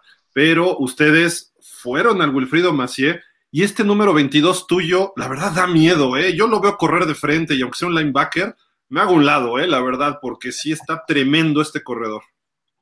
Sí, no, la verdad es que Sosa es un, gran jugador, una gran persona, un buen chavo, ya, ya prácticamente fue su último juego de Liga Mayor, él es generación 96 y, la verdad es que es un ejemplo para todos, ¿no? Un ejemplo de, dedicación, de ganas. Llegó muy jovencito acá a la ciudad de Monterrey y, tuvo que entender el fútbol que practicábamos y, tuvo grandes años. Digo, el año pasado pues obviamente no lo pudo eh, tener por el tema de la pandemia y la suspensión, pero fue un chavo que, que fue creciendo, que fue adaptándose y que hoy en día, pues digo, no solamente este juego, tuvo grandes jugadas esta temporada y, muy agradecido con, con, él y con todos los 96 que se despiden este año. Y bueno, con la victoria que al final de cuentas ese, precisamente ese touchdown fue el que nos hizo eh, irnos arriba de nuevo, después de ir prácticamente todo el juego arriba, se nos fueron encima en el tercer cuarto y con ese logramos estar de nuevo con la confianza. Lo que sí hay que comentar, Toño y Gil, es de que salvaste la aduana de la Ciudad de México con dos victorias apretadísimas, diferencia de dos puntos ambas. Y bueno, pues ahora el próximo año les tocará a Pumas y a Burros Blancos visitarlos, así que pues por lo pronto en ese sentido yo creo que la satisfacción que tienes de haber logrado esas dos victorias te tiene muy en una autoestima bastante alta. Sí, no, siempre es complicado jugar en la Ciudad de México, muchos factores, los horarios, la altura, muchas cosas que a lo mejor eh, a uno a nuestra edad lo, sabe atacar, pero un jugador de 20, 21, 22 años, pues es complicado, ¿no? El cómo te paras. Entonces, el, poder tener estas dos victorias, repito, es más la enseñanza, obviamente la satisfacción, pero es más la enseñanza que, van a llevar mis jugadores y, ya el 2022 lo deberán tomar diferente, ¿no? Aún así tenemos que volver a ir, pues, a Guadalajara, tenemos que volver a ir, pues, obviamente a Toluca, que también es una aduana dificilísima, ¿no? Por, el mismo concepto de la altura. Pero bueno, ya, ya mis jugadores eh, entienden y, van aprendiendo los errores que tuvimos este año. Así es. La, misma pregunta cizañosa que le hice al coach Altamirano. ¿Eres campeón de México? No, para nada. somos líderes del Grupo Verde. Somos líderes del Grupo Verde. Del Grupo Verde. Es, pues el concepto de campeón a lo mejor no, no, no, no, no lo comparto porque a final de cuentas es un tema de, la gente especializada del fútbol como ustedes, ¿no? A final de cuentas nosotros sabíamos que lo más que podíamos aspirar era el liderato del Grupo Verde, eh, no había más, todas las comparaciones y todo lo que hay en Internet, en los diferentes medios especializados, pues es un tema prácticamente de todos ustedes, ¿no? Y el cual se respeta y, hasta cierto punto, pero yo con mis jugadores lo hablamos y dijimos, nuestro objetivo es, es estar en la parte más alta que podamos del Grupo Verde, que es donde nos tocó competir, y ya lo que se tenga que hacer para el 2022, pues esa va a ser un ranking, ¿no? Que es lo único que aspiramos para este año. La misma pregunta que le hice al coach Altamirano también. ¿Tú tienes algún MVP de tu ofensiva, algún MVP de la defensiva? Sé que es muy difícil y más un equipo que terminó invicto, ¿no? Pero ¿hay un líder que tú quieras destacar de cada lado del balón? ¿O, o varios, dos, tres? No sé.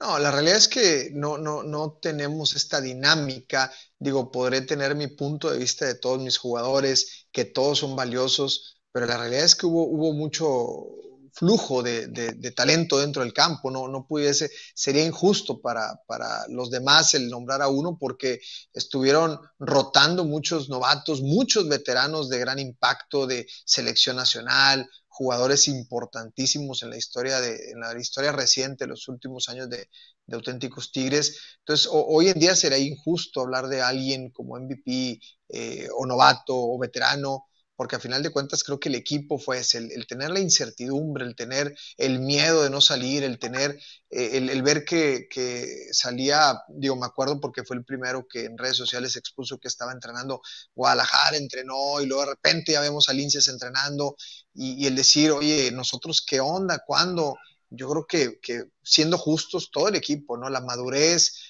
la, la, la, ahora sí que el tener siempre bien mentalizado la oportunidad de jugar, yo creo que todo el equipo lo tuviera que considerar como un, un MVP porque subimos, supimos contrarrestar todo el tema psicológico de no salir a entrenar y al final de cuentas supimos poder abarcar con un mes de entrenamiento el poder abarcar todos los juegos. De acuerdo, Santi. No sé si tú también eh, opinas lo mismo, pero creo que los auténticos fue un verdadero equipo, ¿no? Con mucha profundidad y un equipo que tuvo eh, la rotación de jugadores, ¿no? No fue que dependieran de un solo jugador como burros blancos, ¿no? Que no eran burros, era Alex García, ¿no? Alex García anotaba cinco touchdowns y ganaban 35-34 los burros, o, ganaban 20-19 y eran tres anotaciones de Alex y un punto extra fallado, no. Los auténticos eran verdaderamente un equipo. Sí, completamente de acuerdo. Eh, ante la falta de un jugador como era Quiroga, entraba Alvera, entraba Reséndiz y resolvían la situación, como se dio el caso allá en Toluca, que inicialmente participó Quiroga y al final de cuentas en la segunda mitad inició Olvera, después Reséndiz y ahí fue donde el equipo se despegó y marcó esa diferencia de 45-0 y, posteriormente pues Quiroga en el, a partir del segundo partido se mantuvo como titular y eso le dio esa profundidad o esa progresión que quería la ofensiva del equipo del coach Zamora. Y bueno, pues ahí están los resultados. Yo creo que la participación que tuvieron los tres coaches, los tres mariscales de campo, este staff de, de, corredores, que por cierto no es Alex Montini, es Axel Montini. Axel, Axel, disculpa. Eres, medio disléxico, este, Gildardo. Está bien, Tizan, digo Santi. Pero bueno, eh, y sobre todo lo que comentaba al principio en la entrevista con Toño, un equipo que sabe lo que es ser campeón en juvenil, en intermedia, y que ahora demostró tener la capacidad necesaria para ser competitivo a nivel mayor y sobre todo ese roce que tuvieron en esta campaña de reactivación y que les permitió terminar de manera invicta la temporada. De acuerdo, de acuerdo. Coach, eh, pues digo, algo más que quieras agregar. Eh, ¿Cómo te sientes? ya dijiste que cumpliste los objetivos y quizás hasta más arriba, ¿no? De lo esperado. Eh, ¿Algo más que quieras agregar? Porque, digo, a mi gusto, fue un temporadón que hiciste, ¿eh? Para el poco tiempo de preparación, lo que lograste, todo lo que se pudo eh, sumar para los auténticos esta temporada. mis respetos, mis felicitaciones. es bueno verlos de regreso compitiendo porque la última temporada ni siquiera pudieron pasar a las semifinales ahorita este regreso eh, es de aplaudirse y se agradece y pues el mejor fútbol americano está en el norte, en Monterrey y en Saltillo, ¿no? Ahí están los mejores equipos, ¿no? No, gracias, gracias por, la invitación, gracias, estamos muy contentos, muy felices de, la temporada que, dimos, de cómo se dio y bueno, como lo, he dicho, ahorita pues ya prácticamente estamos eh, trabajando en el 2022, en la planeación, el reclutamiento, para poder tener una, temporada igual de productiva. Y, bueno, agradecer de nuevo la invitación. Aprovecho para saludar al coach Ángel Esparza, igual a su jugador Ricardo Hernández, y, fuerte abrazo para todos. Oye, Toño, ahí atrásito de mí ves la gorra de Lobos, ves la, gorra de Onefa, ves la gorra de, Borregos. Mucho celo, ¿eh? Mucho celo, Santi. ¿Qué opinas de esto? Es todo. E, esa debería haber estado ahí colgada atrás, por favor. Y la mía, coach. La mía. Mi gorra, por favor. No, ahora que vayamos a la Ciudad de México con la intermedia, les mando un par de horas para que las pongan ahí en el estudio. Órale, va, va. Ya le di en Villa Gil, este, Toño. No, claro. para, para, que las pongan así como están ahí. Por ahí, ahí era un balón de la pausa de los dos minutos y veo las gorras ahí de Santi, entonces ahí se las mando sin problema ahora con la intermedia. Yo, me la pongo en el programa, ¿eh? Sin bronca. Va, va, cuenten con eso. pongo medio programa la del TEC y medio programa la de la Uni, entonces ya. Cuenten con ello, por allá estará la Ciudad de México. Y luego me pongo la de los Lobos y el coach Esparza nos manda una también. Pues mucho éxito, Toño. Una feliz temporada. Claro que sí, claro que sí. y lo mejor para el 2022. Gracias. Muchísimas gracias. Fuerte abrazo para todos y aquí estamos a la orden. Que pasen felices fiestas. Igualmente, feliz Navidad a ti y a tu familia. Coach Esparza, eh, rapidísimo, buenas tardes. ¿Quieres saludar al coach Zamora? Sí, sí, como no, eh, eh, un gran colega, un gran amigo aquí muy cerquita, lo tenemos a, escasos 60 minutos. Felicitarlo públicamente por, ese, por esa gran temporada que hicieron los auténticos Tigres. Creo que volvió a, resurgir la fiera que todos esperábamos acá en el norte y me da mucho gusto eh, por todo el staff eh, que encabeza el coach Toño Zamora, por todo el equipo al que elige, institución que es una gran institución académica y deportiva. Felicidades, Toño, gran temporada. Gracias, mi coach. Igualmente te felicito por el campeonato obtenido. Ahí veníamos en el, en el camión apenas al aeropuerto y, veníamos siguiendo tu juego y muy, muy cardíaco, muy complicado y gracias a Dios eh, lograron el objetivo que se propusieron desde un inicio, que era el quedar campeones. Y, felicidades para ti, para todo el staff, para todos los jugadores y, enhorabuena a disfrutarlo y a trabajar como ya lo hemos sabido, lo hacen ahí en Saltillo un scrimmage el año que entra entre ustedes? ¿se siempre, puede dar? siempre lo tenemos, la verdad es que siempre lo tenemos y siempre nos coordinamos. Digo, hoy por la pandemia prácticamente se complicó, pero ya teníamos eh, cinco, seis, siete años teniendo interacción y yo estoy seguro que si la pandemia lo permite, lo tendremos este año 2022. Coach Zamora, muchísimas gracias, felicidades nuevamente a ti y a toda la institución que es la UNI. ¿eh? La verdad creo que es eh, de las que mejor han trabajado los últimos 10, pues, 15 años y que sigan por ese, ese camino en juvenil, intermedia, liga mayor y que sigan fomentando el fútbol americano. Eh, y pues como siempre, sabes, tienen las puertas muy abiertas acá en pausa de los dos minutos. Ha estado muchas veces con nosotros y te lo agradecemos de verdad. Feliz año, felicidades a ti, a tus muchachos y a todo tu staff. Gracias, fuerte abrazo, gracias por, por el espacio, gracias por, por la difusión y, y obviamente estamos a la orden de lo que se ofrezca. Fuerte abrazo a todos los que estamos aquí, a todos los que nos están viendo. Gracias, coach. Éxito. Hasta luego. Saludos. Y pues le damos la bienvenida ya ahora sí formalmente también al coach Ángel Esparza. Él sí es el único campeón de ONEFA este año, ¿no? Porque es la, única conferencia que tuvo un campeonato. Y a uno de sus jugadores, Ricky Hernández, eh, bienvenidos a Pausa de los dos minutos. Creo que no habíamos tenido la oportunidad de contar con ustedes, pero muchísimas gracias. Y qué padre escenario tienes, coach, allá atrás con todos los trofeos, las fotos. Felicidades, felicidades, coach.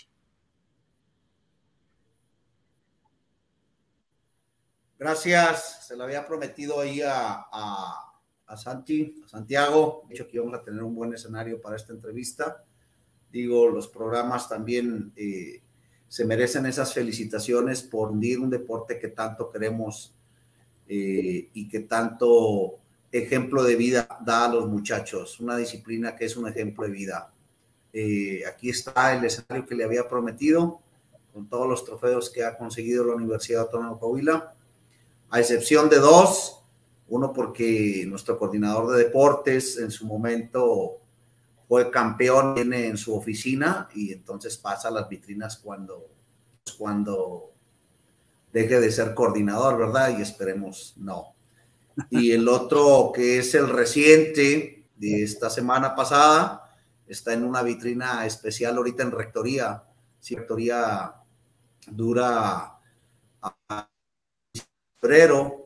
para que toda la gente universitaria tomarse una fotografía ahí con el, con el trofeo. El trofeo es de todos, el trofeo es de, de toda la comunidad saltillense, de toda la comunidad universitaria y pues obviamente de todo el estado de Coahuila porque somos la, la única universidad que representamos al estado en la UNEFA. Muchas gracias, coach, por tu tiempo. Felicidades. Y Ricky, Ricky Hernández, ¿cómo estás? Buenas tardes. Felicidades también. Buenas tardes, este, muchas gracias por la invitación y muchas gracias por las felicitaciones. Santi, adelante. déjame decirte que eh, saludo con gusto a Ricardo, que qué bueno que ya se, se, pudo conectar y que aceptó gustosamente la invitación que le hicimos en días pasados y sobre todo lo que, me, lo que dice el coach Esparza, efectivamente, al término del partido lo entrevisté, platicamos con él y le reiteré la invitación para esta entrevista de hoy. Me dijo, voy a poner ahí los trofeos que ganó, que ha ganado los, que han ganado los Lobos, este, y ya veo que ahí tiene sudado como número uno. Entonces, qué bueno que, que, se aplique en ese sentido el, el, coach Esparza. Y, le agradezco mucho este escenario para que se luzca y sobre todo, como se, se, se, dijo, es el único campeón 2021 eh, de la UNEFA y sobre todo invicto. Hoy, Coach Esparza, tuvimos la de coaches de los tres equipos invictos de la campaña 2021. Carlos Altamirano, Toño Zamora y eso es un privilegio para pausa de dos minutos. Sí, sí, eh, obviamente el coach Altamirano, también gran colega. Ahorita que estábamos hablando de los, de los scrimmage o, de los juegos de pretemporada, eh, Lobo siempre tiene un juego pretemporada con auténticos Tigres y con Borregos Monterrey, siempre año. Ahora por cuestiones de, pandemia esos juegos no, no se pudieron celebrar, pero con gusto estaremos en el siguiente congreso, en el siguiente año, tratando de pactar esos, esos juegos que para nosotros son muy importantes. Son dos rivales de mucha hegemonía, de mucho poder futbolístico, y que a nosotros nos ayudan a elevar nuestro nivel. Entonces, eh, siempre me gusta, o siempre en la Universidad Autónoma de Coahuila, en los Lobos, nos gusta enfrentar a, equipos de, de, gran nivel, como son auténticos Tigres y Borregos Salvajes del TEC de Monterrey. Así es. Coach, perdón, adelante, Santi. No, no, no, adelante. Este, yo lo que iba a comentar es de que eh, menciona el coach Esparza siete trofeos de Liga Mayor, campeones de Liga Mayor. Eh, por lo que estuve platicando con el coach Francisco Cárdenas, eh, el primer, bueno, uno de esos trofeos o esos eh, títulos lo obtuvo el, coach Jorge Candy Castro. Posteriormente, eh, Fernando Navarro también tuvo uno. Luego el coach Francisco Cárdenas creo que tiene tres. Y usted, coach Esparza, son dos. Los dos últimos, 2019 y 2021. ¿Es así? ¿Es correcto?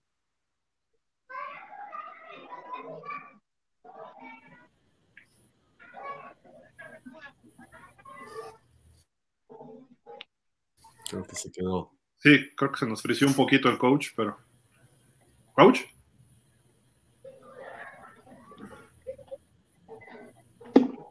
Hay un poco de delay o algo, está friseado por ahí, pero. Santiago se friqueó, yo no, yo aquí sigo. Ah, ya. eh, eh, entonces, correcto lo que dije, eh, coach Esparza, por ahí. Son ocho. Son ocho, son ocho trofeos a nivel nacional. Ok, ok, me falta uno. Sí. Me falta uno. Uno nos tocó con el. Este, uno es con el coach, el primer trofeo es con el coach Castro, en paz descanse. El Exacto. segundo trofeo en el 98. En el 2001 es con el coach Inés Hernández. es- es- Eh, esos también fueron campeones invictos. Y casualmente cumplimos 20 años después de ese campeonato con otro campeonato invicto.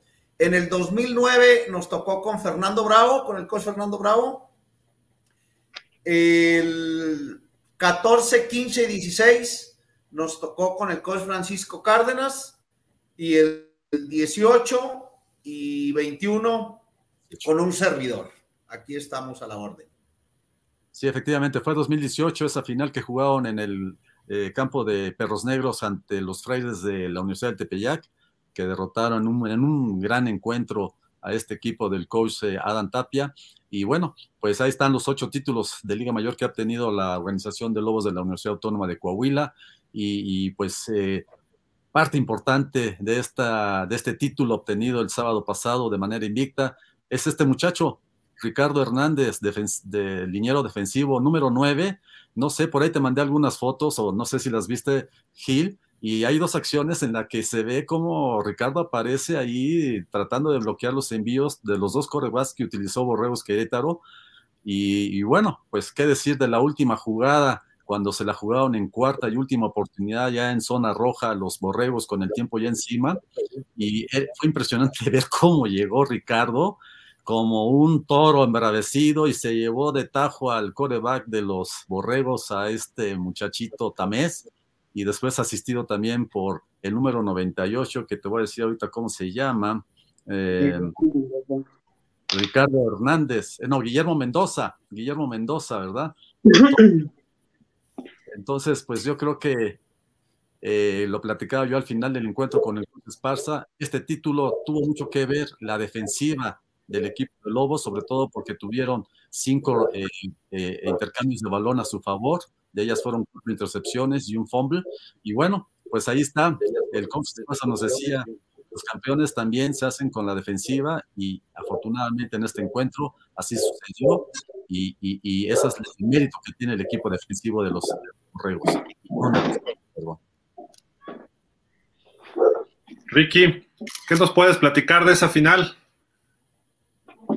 De esa final, este, pues sabían que, sabíamos que no iba a ser fácil. Ellos también venían a dejar todo en el campo. Eh, no eran los mismos borregos que nos enfrentamos en aquel 38-8. Sabíamos que no iba a ser igual de fácil que aquel partido. Este, pero yo sí estaba convencido en que podríamos sacar la victoria. Oye, eh, juegas en la línea y por ahorita vamos a, estoy teniendo aquí las fotos, las estoy preparando, pero platícanos, el partido quedó, si no me recuerdo, 13-9, obviamente es un duelo defensivo, tú siendo parte esencial ahí de esta, eh, pues de la defensa, ahí en el centro, defendiendo cada jugada, hay jugadas donde estás presionando al coreback, ¿Cómo, empieza a modificarse tu forma de ver el partido en un juego que va tan cerrado? O sea, quieres hacer la jugada grande, eh, ¿qué, qué, qué, pasa por tu mente y en una final de, este, de esta talla, no? Mm, digo, no, no pasaba por mi mente que me iba a aventar una jugada tan grande en el partido. Pero sí, desde iniciando el partido sabíamos que teníamos que darlo todo. Por eso, digo, todos presionamos como si fuera la primera jugada y la última. En eso nos, nos explicó el coach que teníamos que estar presionando a los corebacks, si no, se iba a dificultar un poco el juego. Aquí, aquí ya está una de las fotos que tomó Santi, porque Santi anduvo cubriendo por allá. Eh, digo, ahí estás bloqueado, pero aún así, como siempre, un buen liniero levanta las manos para tratar de bloquear un pase, ¿no? Sí, en las, en las que también me pasaron, o sea, que también que saqué fotos y salgo en como unas cinco así levantando las manos. Y hay otra foto donde también se ve levantando las manos del otro coreback de Borregos. Este número 7 es Kobe y el número 30 es Tamés. Y bueno, pues eh, la, fiereza con la que defiende Ricky Hernández es, ahí, está, ahí está presente, ahí está, ahí está plasmado en estas imágenes que pudimos obtener y que de alguna manera muestra cómo se contendió en la, en la línea de scrimmage para tratar de detener los avances ofensivos del contrario. Y bueno, también darle su mérito tanto a Ricardo como a eh, Guillermo Mendoza, Velázquez número 98 y Eric José Gamero Saucedo número 10, que entre los tres sumaron 20 tacleadas, ¿verdad? Y no solamente con eso, sino que tuvieron siete capturas de mariscal de campo. Y bueno, pues eso habla de esa línea defensiva que tiene el equipo de, de, de los Lobos, coach Esparza. Eh, yo creo que usted debe sentirse completamente satisfecho de la labor desarrollada por su defensiva en este juego de campeonato, que como dice Ricardo, fue muy distinto de lo que fue el, juego de temporada regular, donde avasallaron al equipo de Borregos 38-8.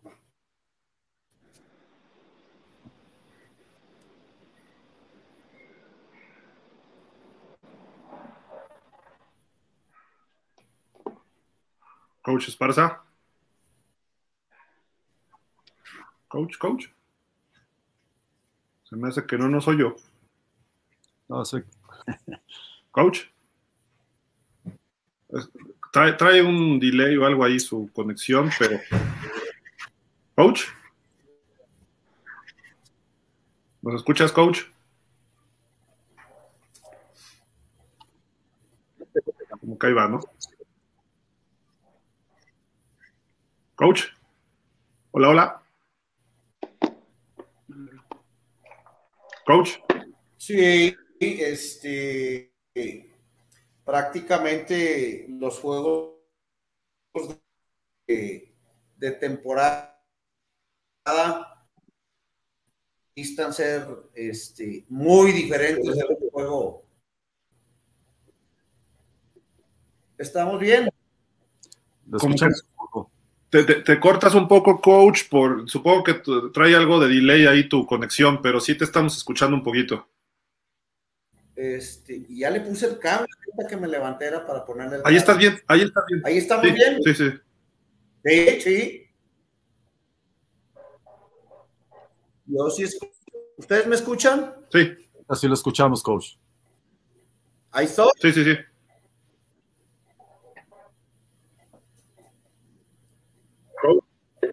Sí te escucho, sí te escucho. ¿Tú me escuchas?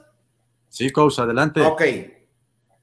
Sí, ahorita este, mencionábamos que de playoff y mucho más diferentes a un juego de campeonato. En un juego de campeonato yo creo que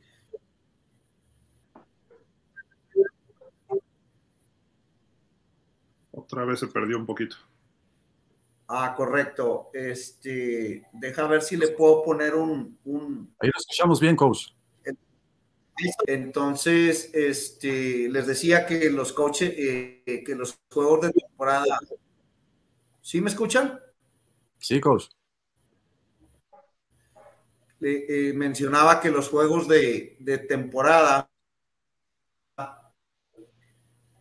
pues son completamente diferentes a un playoff y mucho más a un campeonato. Ya el scout, este, los, los juegos de campeonato eh, ya vienen con mucho más scout, con mucho más estrategia, tanto ofensiva como defensiva, y, generalmente tienden a ser juegos de defensas, porque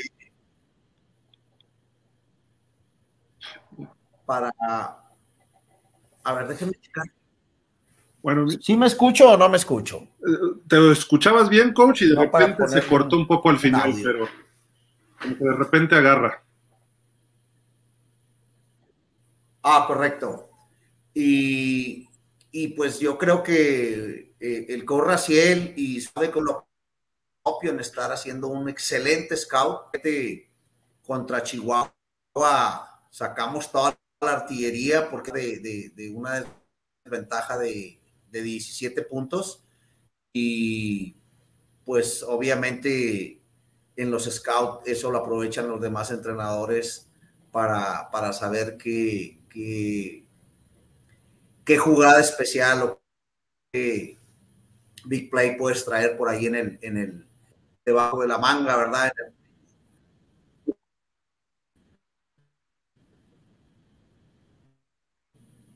Sí.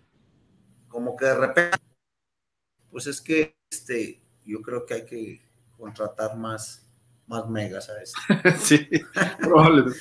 Entonces, este, pues la, ver, la verdad, eh, felicitaciones a, a, a, todo el staff de, del equipo de Lobos en la defensiva, que comandado por el Edgar Rodríguez, el Sam. Hicieron muy buen planteamiento de juego. Eh, me hicieron entrevista aquí por radio y yo mencionaba que cuando nos vamos cuatro puntos arriba con un gol de campo, cuando porque ellos vienen de fallar un, pat, un punto extra, yo sentía ya un poquito esa confianza, esa seguridad de, que nos estábamos haciendo más campeonato porque pensaba que ellos nos pudieran meter una anotación. Ellos metieron su anotación de, seis puntos en una nota, pero bueno, pues el juego se puso cardíaco al último y, y, y defensivamente lo pudimos resolver.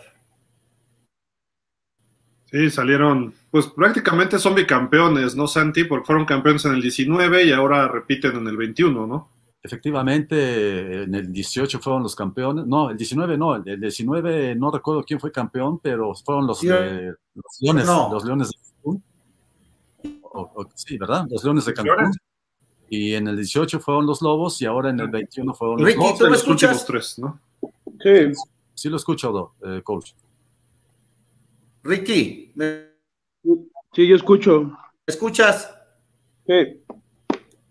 Sí, yo sí escucho. Entonces, Ricky, es dos de los últimos tres torneos o temporadas, ¿no? Han sido campeones ustedes. Mm, sí, este 18 y eh, ganamos allá en Frailes, allá en Perros.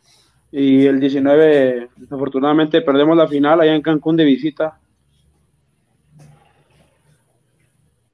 ¿Cómo, eh, coach, digo, si me escuchas, este, ¿cómo definirías tú a Ricky como jugador? Eh, ¿Cuáles son sus características principales? ¿Qué es lo que te gusta de él? ¿Qué tiene que trabajar? Eh, no sé, lo que quieras platicar de Ricky.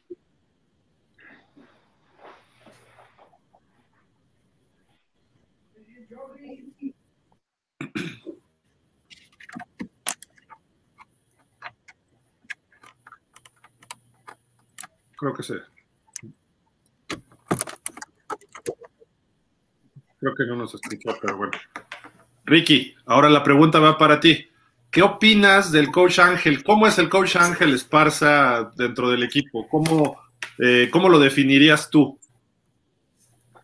Este intenso, muy, muy intenso. Este quiere que las cosas salgan perfectas y no hay problema, y eso está bien porque cada vez casi mejor y mejor y mejor, que me vayan mejorando cada jugada. Mira, eh, Sí, coach, Ahí, lo escuchamos. ¿ya me escucharon? Porque yo sí los es- escucho bien, pero Sí, como que está. no, Sí, lo escuchamos, ¿me coach. escuchan?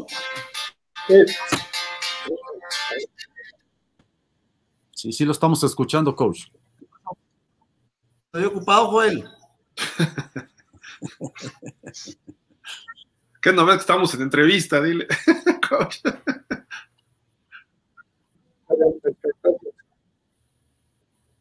Sí, hay, hay- hay algún pro- problemita ahí con la conexión. No sé, coach, si te quieras desconectar y volver a conectar para ver si mejora un poco la, la, la velocidad en la que estás conectado, ya a lo Ahí mejor nos ayuda un poquito. estamos.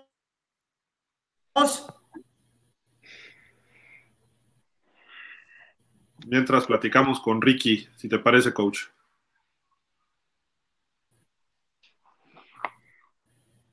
Porque lue- lue- luego así como que se satura y se bloquea, ¿no? Entonces, eh, pero bueno. Ricky, eh, ¿cuánto mides? ¿Cuánto pesas? ¿Cuántos años de elegibilidad te quedan? Platícanos, ¿qué estudias? Este, mido 1.92, peso 120 kilos. Este, estudio IMA en la Facultad de Ingeniería de la UADC.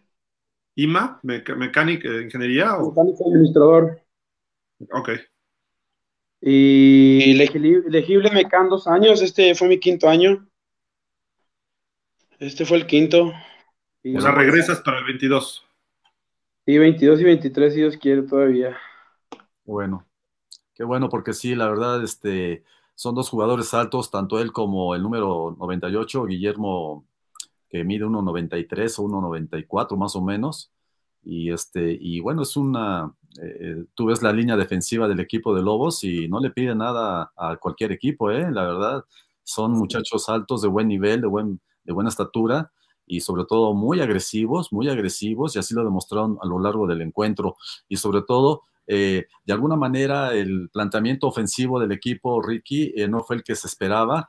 Rodrigo García, el quarterback número 4, que es un muchacho que mostró buenas cosas, empezó un poco lento en la temporada, yo tuve la oportunidad de ver el partido como pude de, Correcaminos, y bueno, ahí pues era el primer partido, obviamente, eh, eh, no, no se dio la situación tan holgada como ustedes hubieran querido, apenas ganaron 17-13, pero de ahí en adelante Rodrigo empezó a mostrar esa habilidad y esa capacidad de llevar por buen camino a los Lobos a, a las victorias.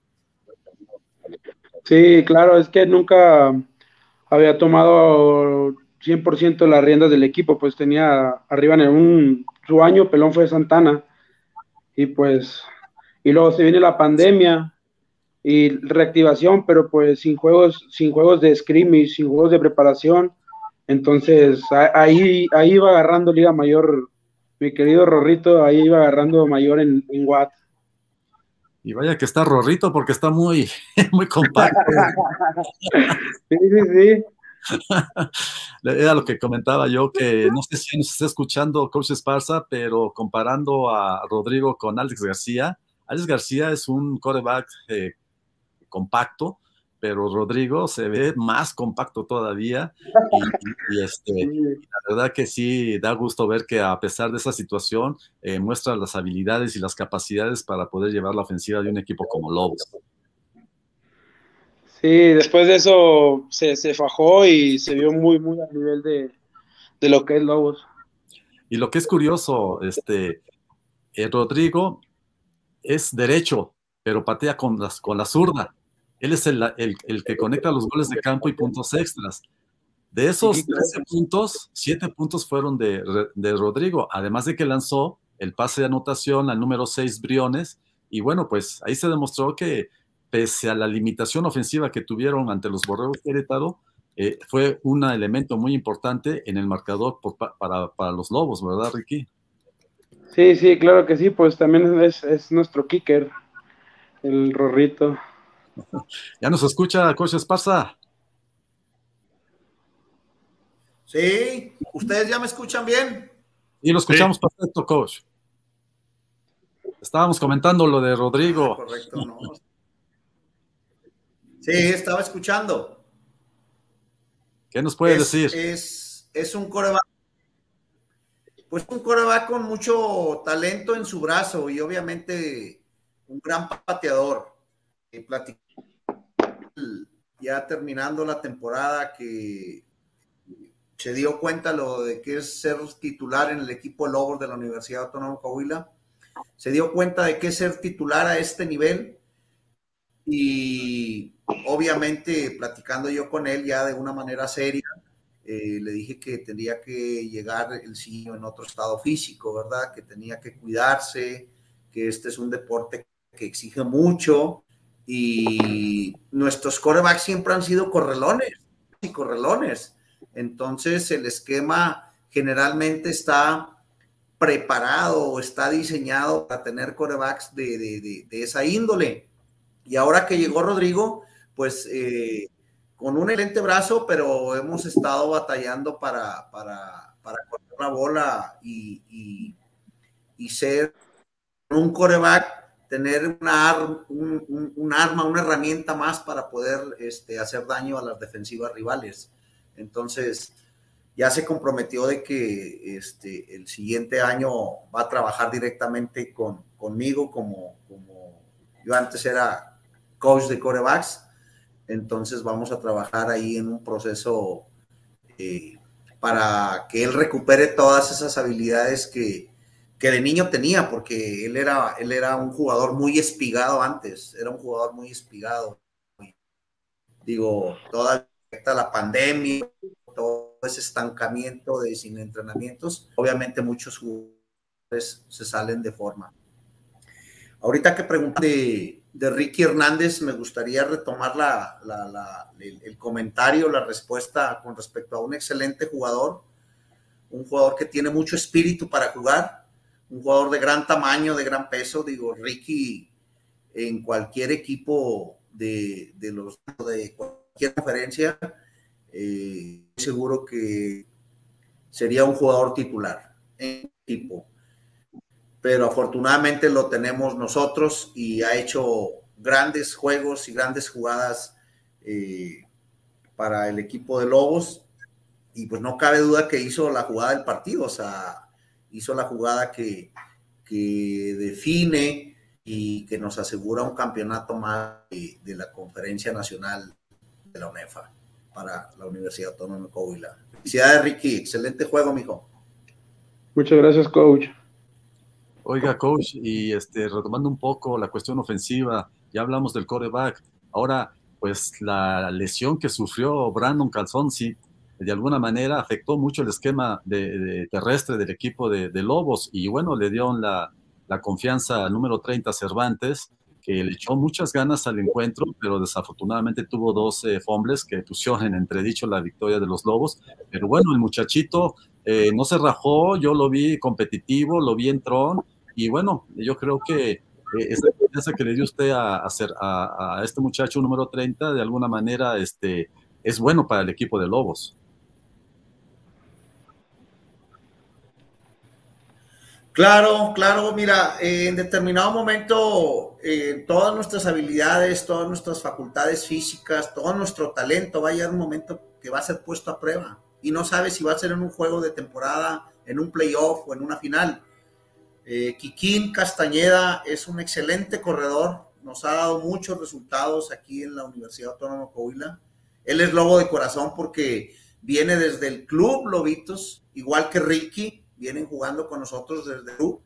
Y, y pues dos, dos, dos desafortunadas jugadas que cuando termina el partido es así como uno lo, lo, lo, tiene que tomar. Obviamente, este, en el momento del encuentro, pues se crispa todo, todo, eh, todo el estómago, porque pues no estamos esperando que las cosas sucedan de esa manera, pero afortunadamente tuvimos una defensiva que, que ante el partido. Ofensivamente, y ahorita que estábamos hablando de, de Rorro, yo le digo, es que tienes que entender que no te puedes salir del esquema tan fácilmente, le digo, porque eh, eh, veníamos acostumbrados a devorar yardas con pases más la profundidad y, le digo, tienes que respetar lo que entrenamos, porque todo lo que entrenamos era estar tirando abajo, estar tirando abajo, y llegó su, su, mejor juego. Pero nuevamente, pues intervino, como dijo Santiago, en todas las anotaciones de, del equipo, y es un muchacho que tiene todavía dos, tres años para dar aquí al equipo y, ponerlo en mejor forma. Coach, una, una, pregunta quizás simple, pero tiene que ver con el análisis global de tu temporada. ¿A qué se debe el campeonato de los Lobos? Eh, fueron los ¿Cuáles fueron los factores de este campeonato? Eh, mira, eh, tuvimos un acuerdo todos los head coach de la conferencia nacional que no podíamos estar más de 34 prácticas full pads. Entonces, eh, cuando llegamos a ese acuerdo, inmediatamente, ni siquiera me esperé otro día. En ese mismo día, eh, hicimos una, una, eh, una evaluación de lo que en todo el programa y lo rediseñamos lo rediseñamos de tal manera que eh, vente coordinador defensivo, vénganse entrenadores, vente preparador físico, nomás tenemos tantas prácticas para estar full pads ¿cómo le vamos a hacer para tener a los muchachos a tono? Entonces empezamos a contemplar, eh, e inclusive hasta los días de asuetos, empezamos a contemplar, decir, bueno, eh, este día no vamos a vamos a hacer y empezamos a contar la cantidad de minutos que teníamos que estar full, eh, full pads y en esa cantidad de minutos empezamos a hablar cuánto contacto físico, cuánto contacto ya un poquito más de mob game, de, de deberíamos tener. Y yo creo que eso nos dio, nos dio mucho, mucho resultado porque realmente fuimos cuidando a los muchachos físicamente porque no tuvimos la preparación idónea y me queda claro que ni nosotros ni todos los demás equipos tuvieron la preparación idónea para, para enfrentar una, una temporada eh, tan de repente así, porque eh, llegábamos a un, a, un acuerdo y en unos estados eh, los se agravaban, en otros bajaban sus, niveles de, contagios de COVID y eso no nos permitía establecer un buen programa de, equipamiento. Pero afortunadamente cuando decidimos que iban a ser 34 prácticas full pads, pues eh, nos juntó este cocheo a reprogramar toda, toda la práctica. Y yo creo que fue, que fue gran parte del éxito que, que no esperamos que la temporada se nos viniera ya así como estaba programada con, nuestros entrenamientos, sino que tuvimos que rediseñar todo el programa para enfrentar una práctica para enfrentar una temporada que si bien fue muy corta, fue muy dura, de equipos muy competitivos, eh, equipos muy competitivos y yo y espero en Dios que se sumen otros eh, cuatro equipos más a la conferencia nacional el siguiente año.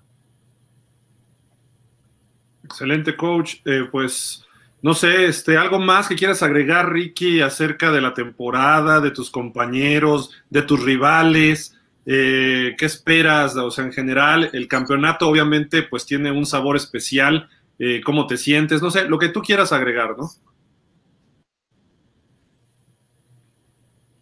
E, estás muteado, Ricky. Ah, si activas el sonido. Ya está. Este, digo, todos empezando temporada, pues entrenamos para esto, para culminar una temporada en campeonato. Y pues hoy, gracias a Dios, se nos da el objetivo únicos campeones del 21. Este, pues estoy feliz, estoy muy feliz por lograr este, este logro. Oye, Ricky, y supimos que la semana anterior a la final, bueno, no la semana, los días anteriores a la final, los fue a visitar el rector, el ingeniero eh, Jesús Salvador Hernández Vélez, y platicó con los jugadores. ¿Qué fue lo que les dijo? Este, yo no tuve la, la fortuna de ir a estar ahí porque días antes eh, había pasado algo con mi papá, este, y no tuve, no, no tuve la, la, oportunidad de estar ahí en la foto oficial. Eh, eh, qué, bueno que comentas esto, Ricky. La verdad, este, nos unimos a esa gran pena que, que te embarga a ti y a tu familia. Desafortunadamente, tu papá se nos adelantó en el camino. Me lo comentaste en la entrevista que te hice al final del juego. Y, perdón porque se me pasó, pero bueno, yo creo que ese coraje que mostraste eh, en el juego y lo que me dijiste al final de que este juego era dedicado para tu papá, lo, lo vivió y lo disfrutó como yo creo que, que si lo hubiera hecho estando ahí con, contigo, ¿no? Sí, digo, ese juego pues era para él y pues qué más que dedicarle ese tipo de juegos a una persona que no está.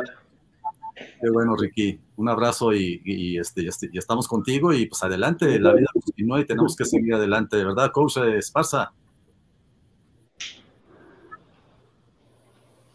Sí, eh, platicábamos con, todos los jugadores, con el caso de Ricky, y yo para, para cerrar esta entrevista quiero felicitar a, Ricky Hernández muy en especial por ese, por ese coraje que, demostró, por esa valentía, eh, por ese temple. No es fácil de venir después de, un suceso de tres días anterior a una final, eh, se te tope una, una situación de estas y tener el valor y tener ese coraje de, de enfrentar este partido. Yo creo que fue una excelente decisión que tuvo Ricky porque eh, honró a lejos, eh, este, de honrar a su padre, a toda su familia y honró al fútbol, honró a su equipo y honró a toda una comunidad saltillense.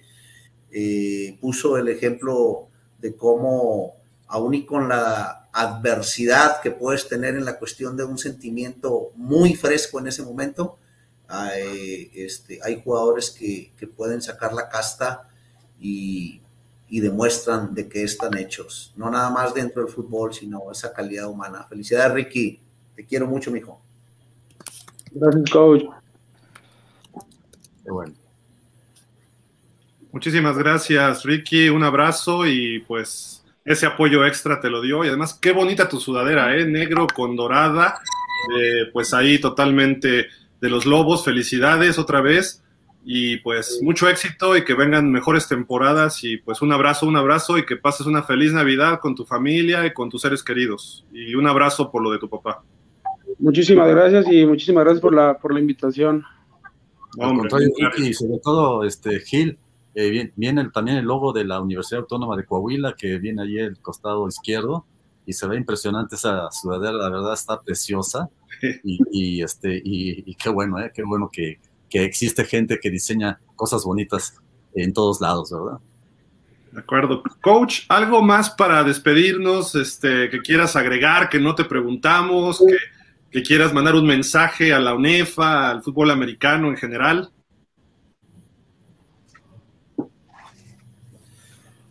No, una felicitación a todos los equipos, independientemente de sea cual sea la conferencia. Eh, ese valor y también esa valía y decisión que tuvimos de reactivarnos después de haber estado casi dos años sin fútbol. Creo que fue una, una, excelente decisión de todos los rectores, de todos los coordinadores de deportes y esa comunidad que hay en los congresos de, de entre, entre head coaches que eh, tuvimos a bien eh, sentarnos, pensarlo, hacerlo con calma y, y a ver si deberíamos tener una más de fútbol para, para nuestros muchachos. Eso, eso es aplaudible para todas las instituciones y para todos quienes tomaron esas, esas decisiones. Eh, obviamente me siento muy feliz por este campeonato nacional que le estamos trayendo a la comunidad de Saltillo, a nuestra comunidad universitaria a nuestra alma mater, que es la Universidad Autónoma de Coahuila. Y pues no me resta más que eh, agradecer a los medios, a, a, aquí a pausa de dos minutos, porque se den ese tiempo de entrevistas para difundir más el fútbol, un deporte pues que todos queremos y amamos y a esto nos dedicamos, cada quien desde su trinchera, pero aquí estamos y vamos a estar yo creo que mucho mejor para el 2020 deseo unas felices fiestas, un, una excelente Navidad, eh, de mucho regocijo, de mucha felicidad, pero de todo, eh, sobre todo de, mucha, eh, de mucha bondad.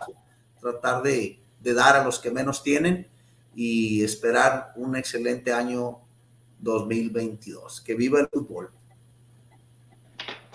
Claro que sí, coach. Y antes que nada, coach, pues le agradezco mucho el detalle de esta gorra que la verdad está preciosa.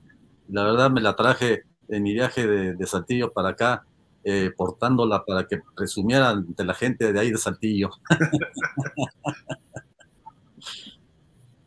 Está muy bonita, felicidades, felicidades coach. Este, igual si, si tienes oportunidad de enviarnos algo para poder eh, rifar o de alguna forma hacer trivias con nuestros seguidores, algo que diga Lobos campeón o algo así, nosotros aquí lo hacemos públicamente para que la gente que conteste una trivia o algo se lo pueda ganar en futuros programas y desearles eh, una feliz Navidad y sobre todo un feliz año a todos por allá en, en Saltillo, una tierra de mucho deporte, sé que hay mucho béisbol, pero también el fútbol americano es esencial por allá, ¿no? Y así que un abrazo y sigan trabajando muy fuerte.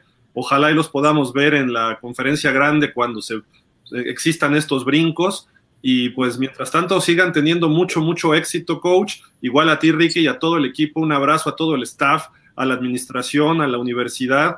y aquí tienen las puertas muy abiertas las veces que gusten, nada más es cuestión de una llamadita, un mensaje, eh, oigan, queremos comentar o informar esto, las puertas están abiertas en el momento que ustedes lo gusten, coach, Ricky, y a todos tus compañeros igual, tus compañeros de equipo, un abrazo.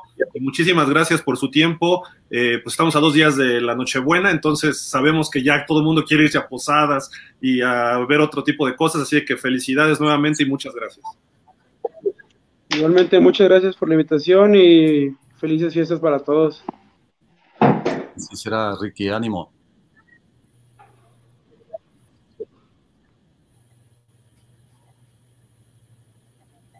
Gracias, coach, también. Un abrazo.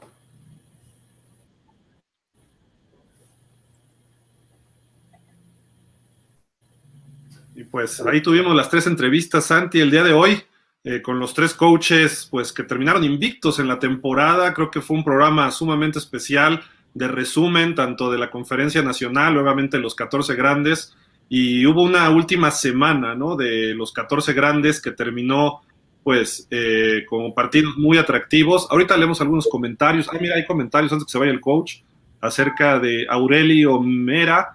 Dice, temporada de ensayos, no mostró el verdadero potencial de toda la UNEFA y sobre todo el crecimiento y desarrollo de las instituciones públicas. Dice, y muchas felicidades a los lobos de la UAC también, dice Aurelio Mera, o Mera, no sé si lo pronuncia bien, disculpa.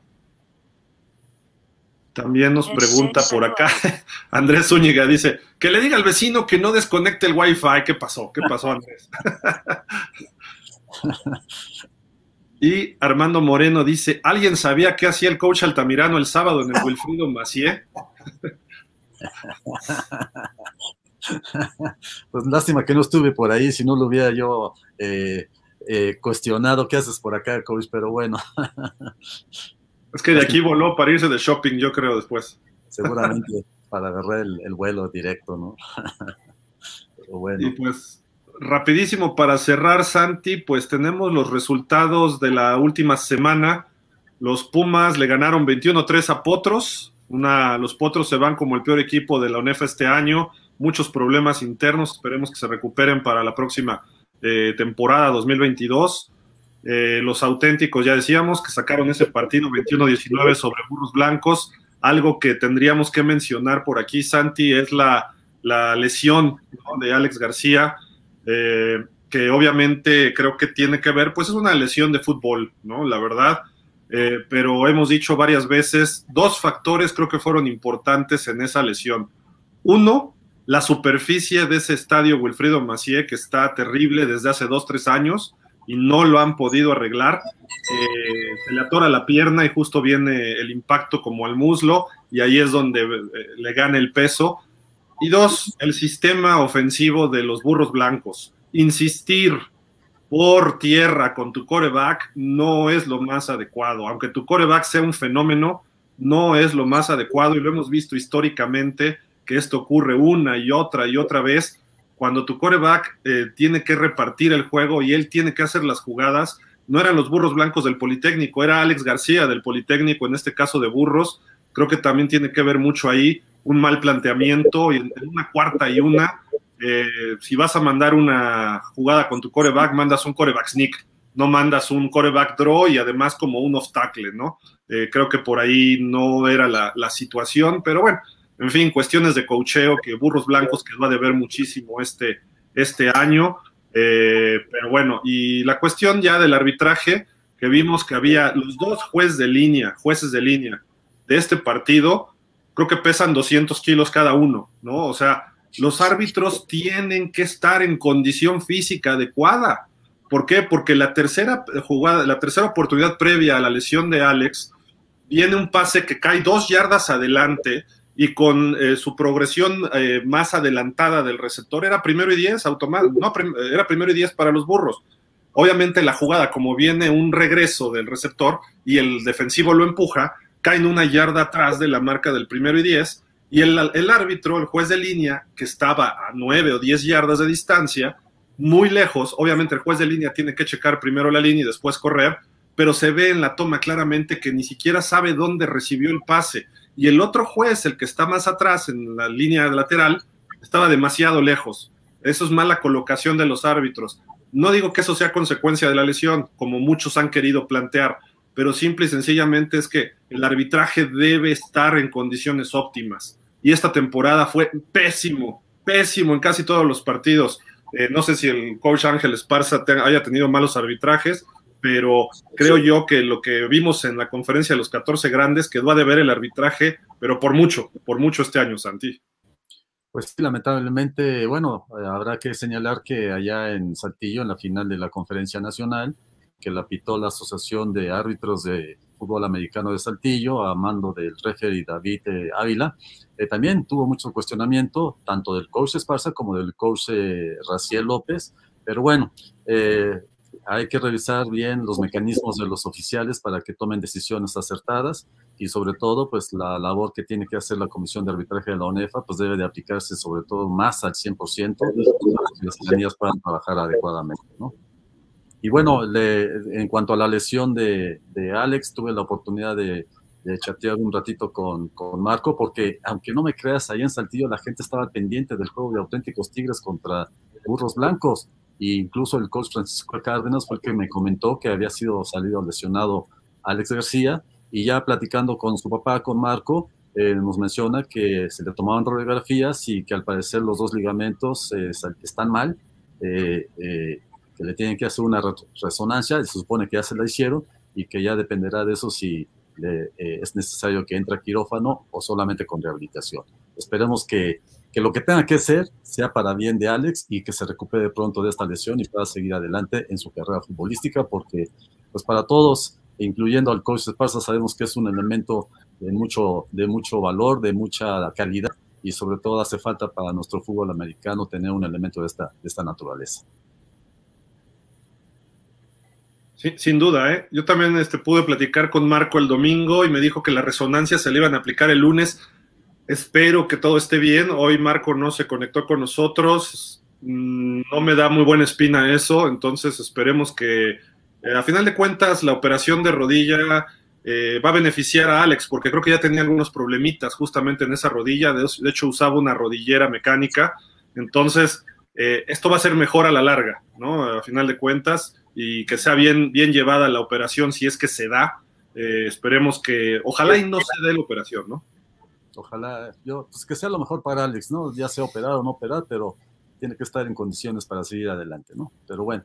De acuerdo. Eh, estamos con, con, Marco y su familia para que Alex salga pronto de esta lesión y podamos seguir, seguir disfrutando de su, de su calidad como jugador, ¿no? Y la semana terminó con otra victoria de Pumas Acatlán, 26 a 10, visitando a los Leones de la Náhuac. Acatlán terminó como segundo del grupo rojo, ahí detrás de los Borregos Monterrey. Águilas Blancas finalmente se recupera de su mala racha y saca la victoria ya eh, en el, ante Borrego Sem, perdón, allá en Lago de Guadalupe, en el Estado de México, 23 a 16. Y los Linces perdieron en Puebla, que Puebla, como decían, terminó con dos victorias y los Linces también se van en 0-6. Eh, creo que los Linces están en un proceso nuevo y esperemos que este equipo el año que entra pueda ya tener más veteranos y tenga eso adecuado para ser el equipo que ah, fue la última temporada, ¿no? En 2019, que fue muy competitiva por parte de los linces de la VM, creo que está en ese proceso y el año que entra vamos a ver algo, algo mejor de este equipo. Y pues bueno, este Santi, no sé si quieras agregar algo más, algo pendiente de información, creo que ya estamos, ¿no?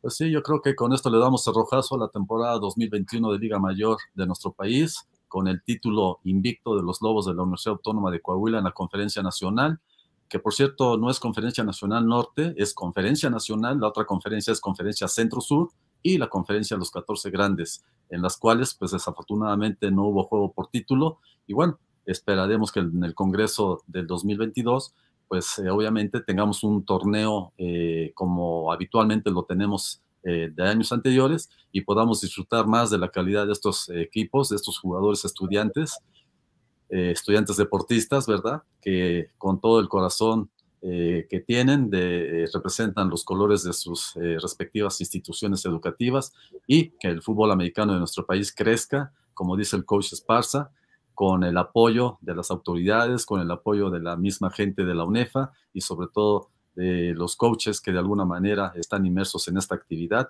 y buscando obtener eh, excelentes eh, eh, representantes de este deporte que es el más competitivo del, nivel estudiantil en México, ¿no? Sin duda, sin duda. Y Aurelio Mera dice, saludos a toda la familia del fútbol americano estudiantil de todo México, felices fiestas, gracias. Igualmente a todos ustedes, gracias por estar todo el año aquí con, eh, con nosotros en pausa de los dos minutos.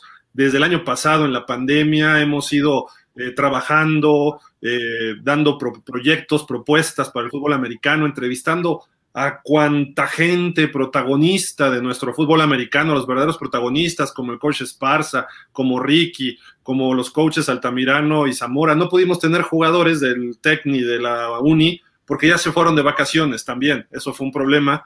Eh, pero en enero vamos a regresar con muchísimo gusto para trabajar eh, más fuerte. Eh, tratamos de contactar al doctor Blade, pero tenía su fiesta familiar, su reunión familiar de fin de año, para que también nos diera un balance de la temporada de UNEFA visto desde el presidente de la UNEFA, pero lo haremos en enero para que él nos diga, ya está también próxima a las elecciones, ¿no? Para el nuevo presidente, que será en enero, febrero en el Congreso, y creo que por ahí, pues, también sería bueno hacer un balance con él de sus tres años que se vieron interrumpidos por la pandemia, pero pudimos tener esta temporada de Liga Mayor eh, reunificada, ¿no? O con el regreso de los equipos que habían salido a Conadeip. Así de que creo que muy exitoso lo que se tuvo este cierre de temporada.